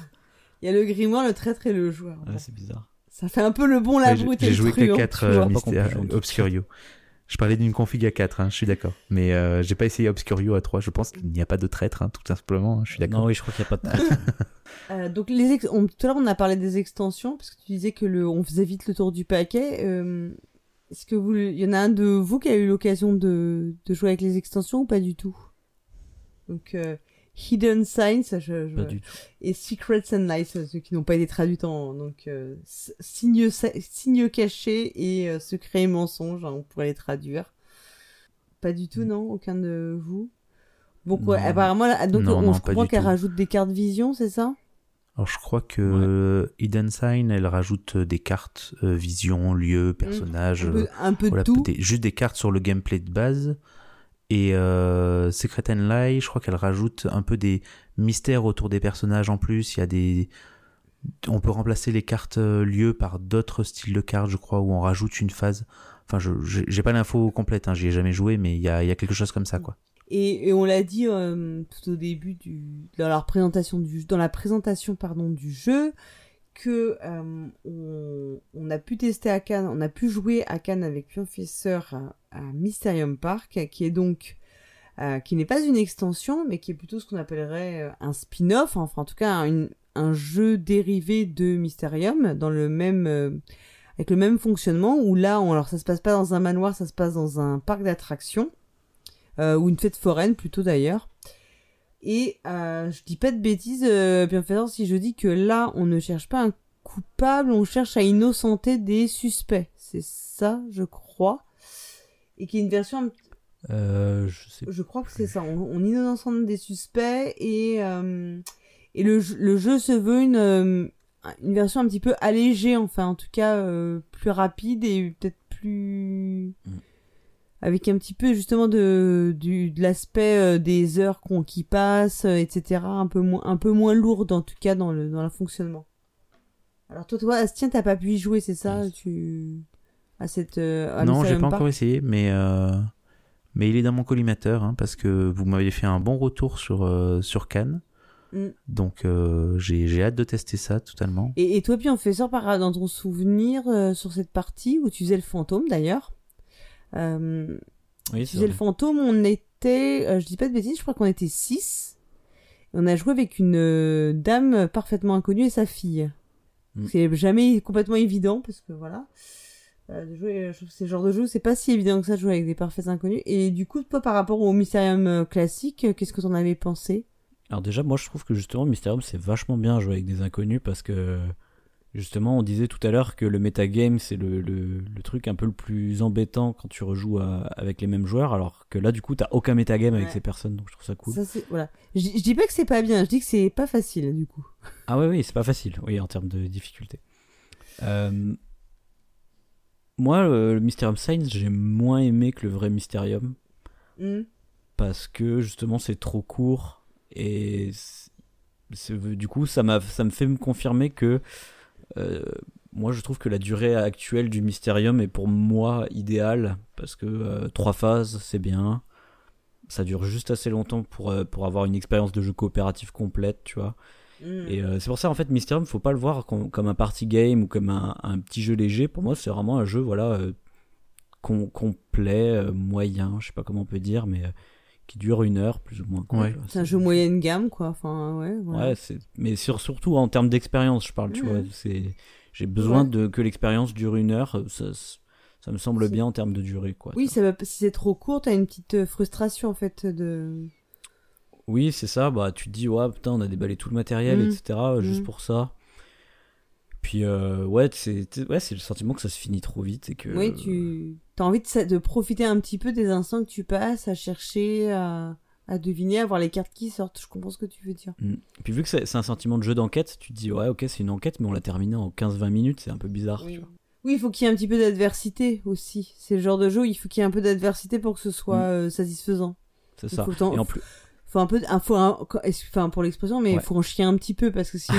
euh, Non, mais c'est vrai. Ouais. Enfin, à, à triompher sans gloire, on, enfin, à vaincre sans péril, on triomphe sans gloire. C'est vraiment ça. Enfin, Mm, mm. ces Ouais, jeux-là, par- ils sont, ils sont dans ce mode-là, quoi. Ouais, Par puis contre, dans Mysterium. Science, ils ont rajouté une, euh, une règle complètement débile de.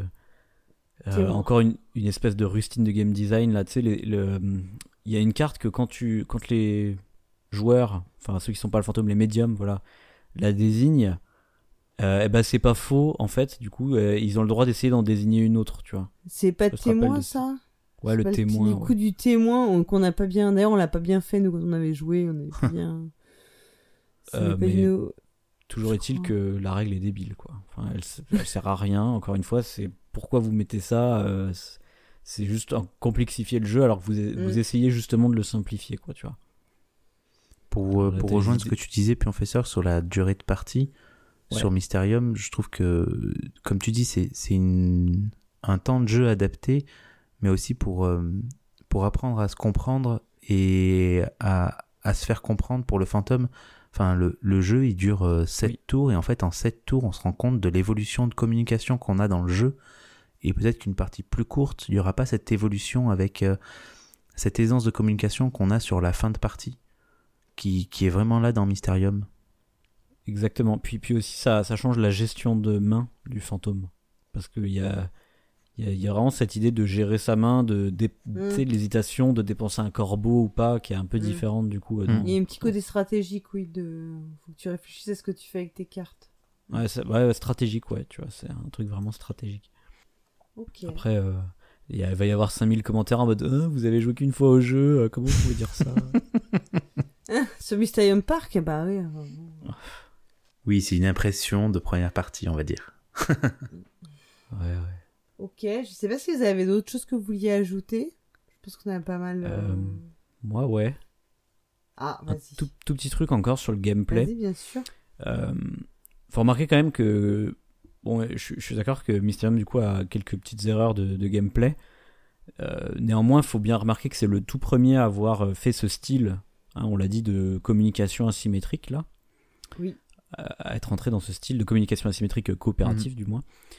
Et euh, on peut constater qu'aujourd'hui, là, je, je vois qu'avec Obscurio et Para- euh, Paranormal Detective, Mm.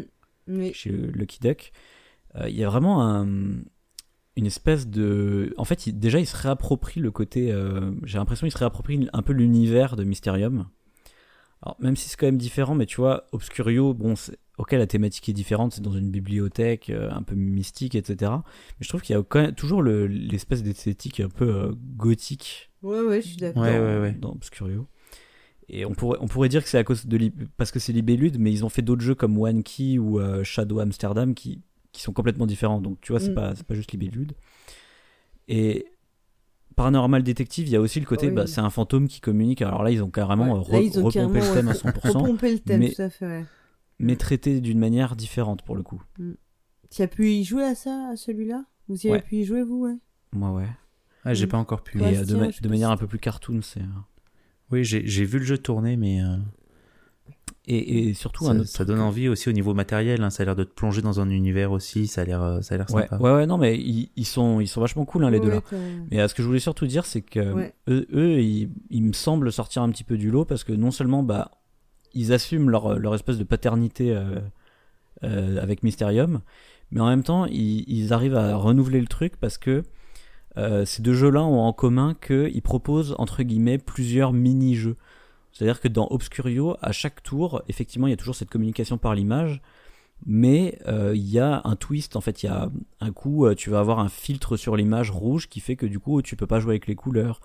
Euh, un coup, les, les, les, les gens qui doivent deviner devront deviner les cartes en faisant une sorte de prise de risque. Un autre coup, va y avoir un cache qui va bloquer une partie de l'image, etc. Donc, en fait, il y a des espèces de, de changements de gameplay à chaque tour. Et dans Paranormal Detective, ça va encore plus loin que ça parce que là, c'est littéralement des mini-jeux différents parce que c'est un peu comme dans Cranium, c'est-à-dire qu'à un moment donné, tu vas dessiner dans le dos de la personne, à un moment donné, tu vas montrer des indices avec des cartes, à un moment donné, tu vas faire des échelles de, de choses euh, euh, pour mesurer quelque chose, tu vois. Mm. Donc, euh, un coup- tu vas faire un dessin avec des cordes, etc. Donc, bref, il y a, il il y a plein de mini-jeux différents. Et je me demande si c'est pas un, une espèce d'autre, d'autres branche qui est en train d'émerger, quoi. Et que du coup, ça corrigerait le problème que tu disais, Astien, Mm. qui est que euh, c'est peut-être un peu répétitif de jouer le même rôle pendant toute la partie. Alors là, tu joues toujours le même rôle, mais du coup, bah, il y Mm. aurait, euh, vu que c'est des mini-jeux différents, c'est peut-être moins répétitif. Tu vois. Ouais. Hmm. En tout cas, tu réinventes ton rôle à chaque fois, quoi. Enfin, ça réinvente le. Ouais. Peut-être que le, le point culminant, Mm. ce serait de faire ça mélangé au fait que le rôle du fantôme tournerait, tu vois. Ah. Ouais, ouais. Après, faut, faut arriver à trouver euh, le, la thématique, euh, la, Oui. la mécanique élégante pour faire tourner tout ouais, ça. bah ouais, ouais. Voilà. C'était ma dernière remarque. Moi, ce que je voulais rajouter, c'est que le, le jeu, il a, il a aussi des petits passages à vide, je trouve, pendant, pendant la partie. Euh, le, le premier tour du fantôme, il est très fastidieux et les joueurs se retrouvent souvent à attendre euh, que, que le fantôme décide ce qui, ce qui va donner comme carte. Et, euh, et même tout au long, enfin, tout- tous les premiers tours du fantôme, hein, en fait, à chaque manche, je trouve que c'est un peu fastidieux qui jusqu'à ce qu'il arrive enfin au dernier joueur et qu'il retourne son sablier pour dire bah, vous n'avez plus que une minute je crois Ouais. pour euh, pour discuter sachant qu'on a le droit de commencer la discussion avant mais je sais pas je trouve que ça manque de dynamisme d'un côté et le fantôme lui il se régale à voir les discussions des autres en fait il est toujours actif alors que les autres sont de temps en temps passifs et ça peut être un peu long je trouve Alors, je suis 100% d'accord avec ça. Et j'irais même encore plus loin. C'est que moi, en fait, je joue de manière encore pire. C'est-à-dire que moi, on joue en mode le fantôme donne les cartes face cachée et on révèle tous en même temps, tu vois. ah oui ah oui là t'as vraiment de l'attente oui. C'est ma petite variante euh, pionfesseur personnel, tu vois. Et euh, je trouve, euh, moi je fais ça parce que je trouve que la règle est complè- complètement débile hein, de, de, de dire qu'on on met tout face visible et ensuite on met face cachée. Je je- à quoi ça sert de mettre un sablier? On- on- Il peut très bien laisser nous discuter 20 minutes et ensuite il donne la dernière carte face cachée. Enfin, c'est nimp quoi. Moi je préfère avoir le challenge, tu vois, d'avoir toutes les cartes face cachée d'un coup et d'avoir juste 3 minutes pour l'entièreté du, du truc. Ouais. Alors ça, c'est vrai que c'est un truc qu'on s'est posé la question parce que moi je pensais qu'on devait mettre toutes les cartes face cachée et révéler euh, tous ensemble et mettre le sablier. Et en fait non, il les donne. Tu peux commencer à regarder, etc. Ouais. Quoi. Ah bah voilà. Communiquent J'ai avec été chaque médium surprise parce que les uns après les autres, en Et- fait. Voilà, et j'étais hyper surprise parce que j'ai trouvé que c'était pas du tout intuitif cette règle-là. C'est même pas logique, c'est pas challengeant en fait quoi. Bah Mm. non, pas du tout, parce qu'en fait, euh, si le mec, il- enfin, si tu mets, si le fantôme, il met euh, 25 ans à se réveiller pour, euh, enfin, l'autre, il a pu, ça fait peut-être, euh, enfin, t'as le temps de passer un quart d'heure, c'est pas, ton jeu, il dure pas, quar- les... parce que c'est annoncé 42 minutes, puisqu'en fait, c'est, euh, je crois que c'est cette phase de 6 minutes. Enfin, ton jeu, il peut pas, il peut durer 3 heures comme ça, enfin. Bah, nous, nous, pour, nous, pour, pour Ouais, le coup, on, aime bien justement le fait d'avoir le challenge et on sacrifie euh, ce côté. Mais effectivement, c'est super ennuyeux, mais euh, je sais pas, moi j'aime mieux quand euh, t'as ça quoi. C'est-à-dire quand t'as le, tout le monde a ses- révèle Ouais. ses cartes en même temps et t'as Ouais, vraiment ouais, le ouais. sablier. Oui, moi aussi. C'est ce que tu as sur Obscurio, c'est ce qu'ils ont réussi à faire. Oui. Même s'ils ont été forcés du coup de mettre une phase de nuit, entre guillemets, où les joueurs ferment les yeux. Mm. Quoi. Ouais, mais Ah ça oui, c'est parce Ce qu'il qui y a un fait qu'il y a aussi une patience. euh, Oui, voilà, c'est parce qu'il y a un trait. Mais du coup, il y a quand même un côté patience, quoi. Moi, j'ai pas joué à Obscuro, donc c'est vrai que je visualise, enfin, je, je vois les grandes lignes du jeu, mais je, j'ai moins de points de comparaison. Non, mais c'est sensiblement différent quand même. Mais, Mm. mais, Oui, oui, oui. Je- oui, j'ai l'impression. mais oui. moi par contre, je profite quand même des moments de patience justement pour euh, quand il y a un- une nouvelle personne dans le groupe, euh, lui expliquer les règles à ce moment-là en fait. Mm. Puis aller chercher à bout. Ouais. Mais c'est vrai que c'est- c'est c'est un gros. euh, on l'a pas. C'est vrai que c'est bizarre qu'on l'ait pas souligné parce que c'est vrai que c'est un deuxième gros défaut de Ouais. Mysterium. Là, je suis d'accord avec toi. Bah oui et non, en fait, ça dépend. C'est pas du tout un... C'est un défaut qui peut survenir selon les parties, en fait. C'est pas... Pas comment le dire. Ça dépend avec euh, qui tu joues. Des... Ça dépend de plein de choses. Celui... C'est pas un défaut récurrent. Tu vois ce que je veux dire ou Oui, pas? bah, pour enfin... Pour moi, avec ma variante, euh, si, tu vois. Moi, je, trouve- je trouve pas. Tu peux ne pas le ressentir, en Mm. fait. Ça, ça va vraiment dépendre. Oui, c'est vrai que remarque, tu, tu me diras, à partir du ouais. deuxième tour, en général, il y a au moins une personne qui a pas trouvé le sien. Et du coup, on repart sur des théories sur celui qui est encore révélé, quoi. Ouais. Donc en fait, ça meuble tout, ça te permet de meubler. Du coup, tu te rends moins compte, t'as moins la, la sensation du temps qui passe à attendre, quoi. C'est le premier tour qui est le plus, finalement, un peu. Mais comme souvent les gens ont, ont compris le jeu sans le comprendre, enfin, tu vois, t'es dans une espèce encore un peu de, d'euphorie, de enfin, un peu d'excitation du, du début. Qui fait que tu sais pas encore à quoi t'attendre, donc ça passe en fait. C'est c'est là où ça peut se doser. Ouais. euh. Mais c'est vraiment Ouais, je effectivement. vois ce que vous voulez dire. Après, je trouve pas que ça meuble non plus euh, pendant euh, tout le temps que le fantôme choisit ses cartes, quoi. S'il en reste un ou deux qui, qui n'a pas réussi à passer cette manche, Mm. euh, ça, ça meuble pas euh, les, les cinq minutes du fantôme, quoi. Et il y a tous les Mm. autres, de toute façon, qui attendent leur nouvelle carte pour deviner leur lieu et, et on se retrouve quand même à avoir un, un moment de patience. Et après, je suis d'accord avec toi, Paul Gara, que ça dépendra des joueurs autour de la table, du Ouais. dynamisme du fantôme, de la connaissance entre les joueurs. On revient à ce qu'on disait tout à l'heure. Si on se connaît, on saura plus Ouais. facilement communiquer ensemble. Mais si, on, euh, si on s'engueule pendant les tours euh, parce que ouais mais t'as pas trouvé t'es roi nul c'est mais voilà, il y a quand même ce point négatif. donc, ouais. euh, mm. du, du coup euh, si on a fait le tour on va conclure Et je sais pas si. ju- Juste, alors dernier point, je sais pas si vous, vous Ouais. jouez à- ah pardon en mode le fantôme il tape sur la table comme c'est écrit dans la règle. Moi je le fais pas ça. bah bien sûr moi je kiffe Moi, je Surtout fais. avec les enfants, les enfants ils adorent si tu fais ça. Ah moi c'est le c'est le meilleur pour eux tout le jeu et le sel du jeu il est et c'est pour ça que mon fils veut faire le fantôme. Bah, je trouve Parce que qu'il veut quand. pouvoir taper ou pas, tu vois, et de faire des petites feintes genre tu sais il fait un coup genre t'as trouvé et ah non, il fait un deuxième ou, ou pas quoi, ça c'est quand t'arrives à vraiment avoir l'ambiance autour de la table et que le, fantôme il tape pas forcément des grands coups de poing sur la table mais qu'il fait ses petits coups sur une table en bois ou une table en verre, je trouve que Ouais. c'est ça, ça rajoute de l'ambiance quoi. Ah, il y a un petit côté là quand même, ouais. Ouais. Moi je le fais pas.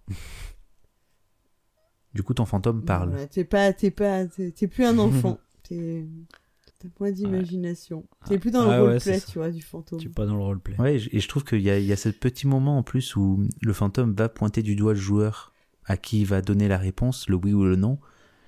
Et euh, du coup, il, il va donner son premier coup et t'attends souvent le second pour euh, valider ou, euh, ou, ou dévalider le, le choix. Je ne sais plus.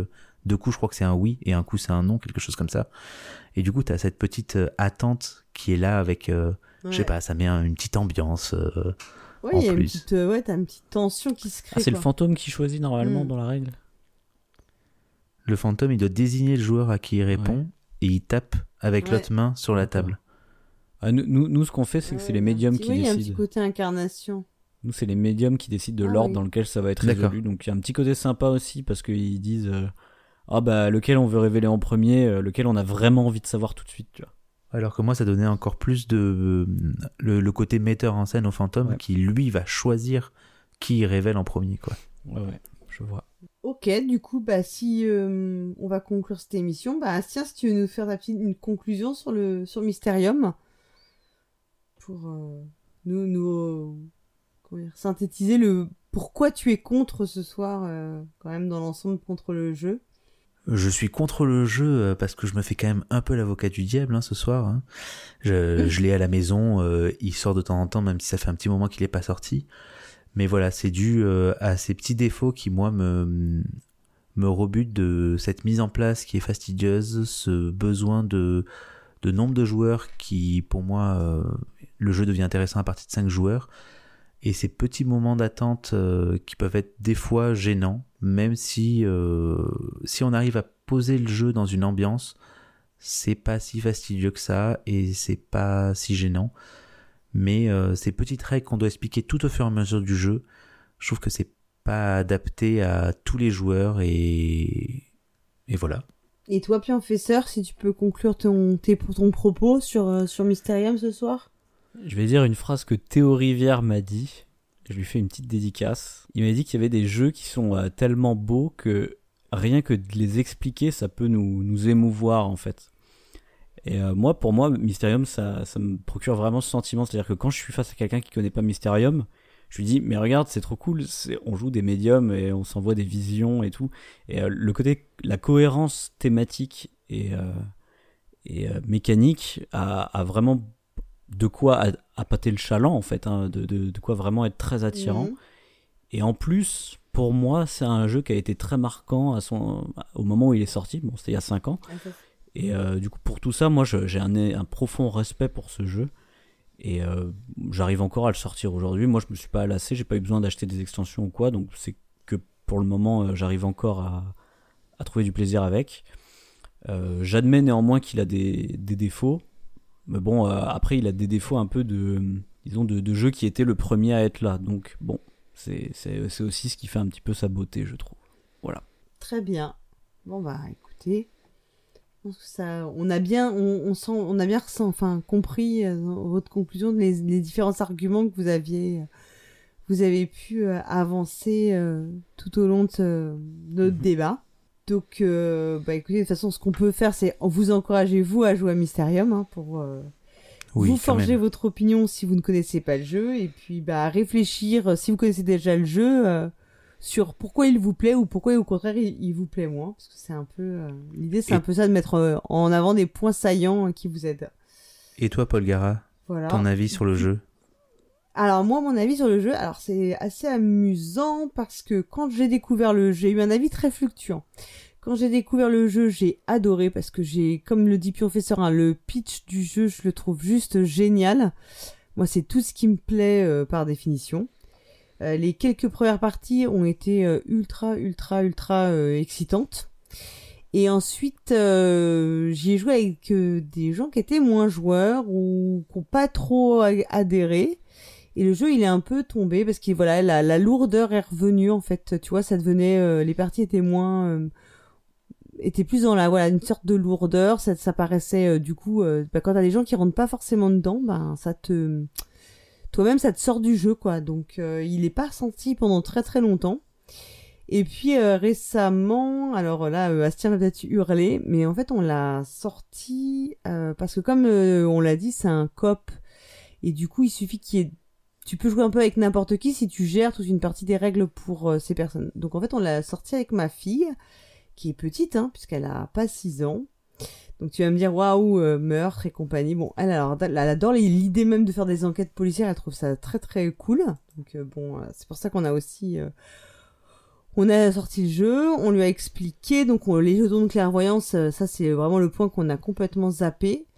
Et euh, parce qu'après sur l'association d'idées, en fait, en soi, euh, bah, j'ai envie de te dire euh, que t'es 5 ans, 10 ans, 15 ans, 20 ans, tu peux le faire. Enfin, c'est pas une mécanique qui est compliquée. Simplement, t'auras pas les mêmes associations d'idées qu'un adulte, quoi. Et forcément, bah, elle, elle a vraiment adoré, quoi. Mais vraiment, complètement hmm. rentrée dedans. L'univers, le fait d'être les médiums, l'idée du fantôme, ça fait un peu peur. Donc, en même temps, c'est super cool pour les petits. Enfin, les petits aiment bien avoir peur et du coup, j'ai re-eu du plaisir à y jouer avec elle. Voilà. Donc, euh, je, je pense, c'est pas non plus le jeu pour moi. J'ai pas le même, euh, tu vois, le même, la même, euh, comment dire, même amour que Professeur il le décrit. Mais j'ai vraiment eu du plaisir à y rejouer récemment. Donc, je pense que c'est plutôt un point vraiment positif, quoi. C'est que c'est un jeu qui, qui tient la route, enfin, sur la durée. Mm. Donc voilà. Ok. Astien, là, il est parti me dénoncer aux services sociaux. mais non, mais non. Mais ouais, mes enfants, ils adorent. Hein. Tu leur parles de meurtre, d'enquête et tout. C'est horrible, j'ai trop honte. tu sais, de fantômes, de médiums, de créatures de loups-garous, de vampires, mais ils sont en extase, quoi. Ils trouvent ça extraordinaire. bon, ça me fait un petit peu peur. je pense comme tous les enfants, en fait, tout ce qui fait un peu peur, ça leur plaît beaucoup. Ouais, donc c'est vraiment, pour moi, c'est vraiment un jeu un peu, tu vois, je suis, il y a, tu m'aurais posé la question il y a six mois, je t'aurais dit non, vraiment, c'est euh, le pétard mouillé. Et puis là, bah non, euh, vraiment, plutôt le contraire. Je suis assez satisfaite de l'avoir ressorti, d'avoir repris du, plaisir à y jouer, quoi. Voilà, bah écoutez, bah je vous remercie en tout cas beaucoup, euh, messieurs, d'avoir fait cette dernière émission du pour et contre de la saison avec moi. Mmh. Merci à toi de l'avoir organisé. Ah bah, bah oui. c'est un plaisir pour moi. Et puis euh, on va remercier la boutique Philibert hein, qui nous aide à réaliser ce podcast. Mhm. Puisque vous le savez, Philibert c'est une boutique à Strasbourg et surtout une boutique en ligne qui vous propose donc euh, toute une sélection de jeux de société, dont Mysterium sur philibernet.com. On remercie évidemment également tous nos tipeurs puisqu'ils soutiennent ce podcast, la famille Blue qui euh, pour son don en nature, ainsi que le réseau des cafés ludiques qui nous soutient financièrement également. Que vous ayez aimé notre émission ou non, ben, n'hésitez pas à nous le faire savoir. Vous pouvez nous laisser un commentaire et comme ça, bah, le, là, vraiment, euh, le professeur euh, sera aux anges pour les vacances pour cet été. je crois que j'ai dit assez de punchline dans l'émission pour qu'il y ait des commentaires là, non? Ah oui, ouais, ouais, je pense. Euh, Que donc, si vous voulez nous laisser un commentaire, il faut aller sur le site podcast.proxy-jeu.fr pour nous laisser un commentaire à l'endroit approprié, puis on essaiera de vous répondre. Et euh, même si on le fait pas euh, sur le site, on, on, répondra dans la prochaine émission. Donc proxy bien sûr avec un i et jeu avec un x. Donc et puis vous trouverez également toutes les infos hein, sur l'émission qu'on vous a proposée sur Mysterium. Vous pouvez également nous contacter euh, sur Twitter, Facebook, euh, si vous le souhaitez, pour nous dire qu'on raconte n'importe quoi, que Professeur euh, dit des choses sur les jeux abstraits qui sont mais inaudibles, honteuses. voilà, vous pouvez retweeter nos émissions quand on quand on sort les sur Facebook et tout ce qui est Twitter les, les émissions. N'hésitez pas à retweeter, partager et puis notez-nous sur iTunes, hein, Apple Podcast en fait le, nom maintenant. Nous mettre des commentaires 5 euh, étoiles, parler surtout de nous autour de vous. Et ben, ben on se retrouve euh, non pas dans deux mois, parce qu'on sera au mois d'août et donc on sera tous euh, en vacances. normalement, mais normalement on se retrouvera pour le pour et le contre à la rentrée de la donc septembre ou octobre 2020 pour la 11e saison de Proxy Jeux. Voilà. Et puis en attendant, évidemment, pour cet été, Jouez bien.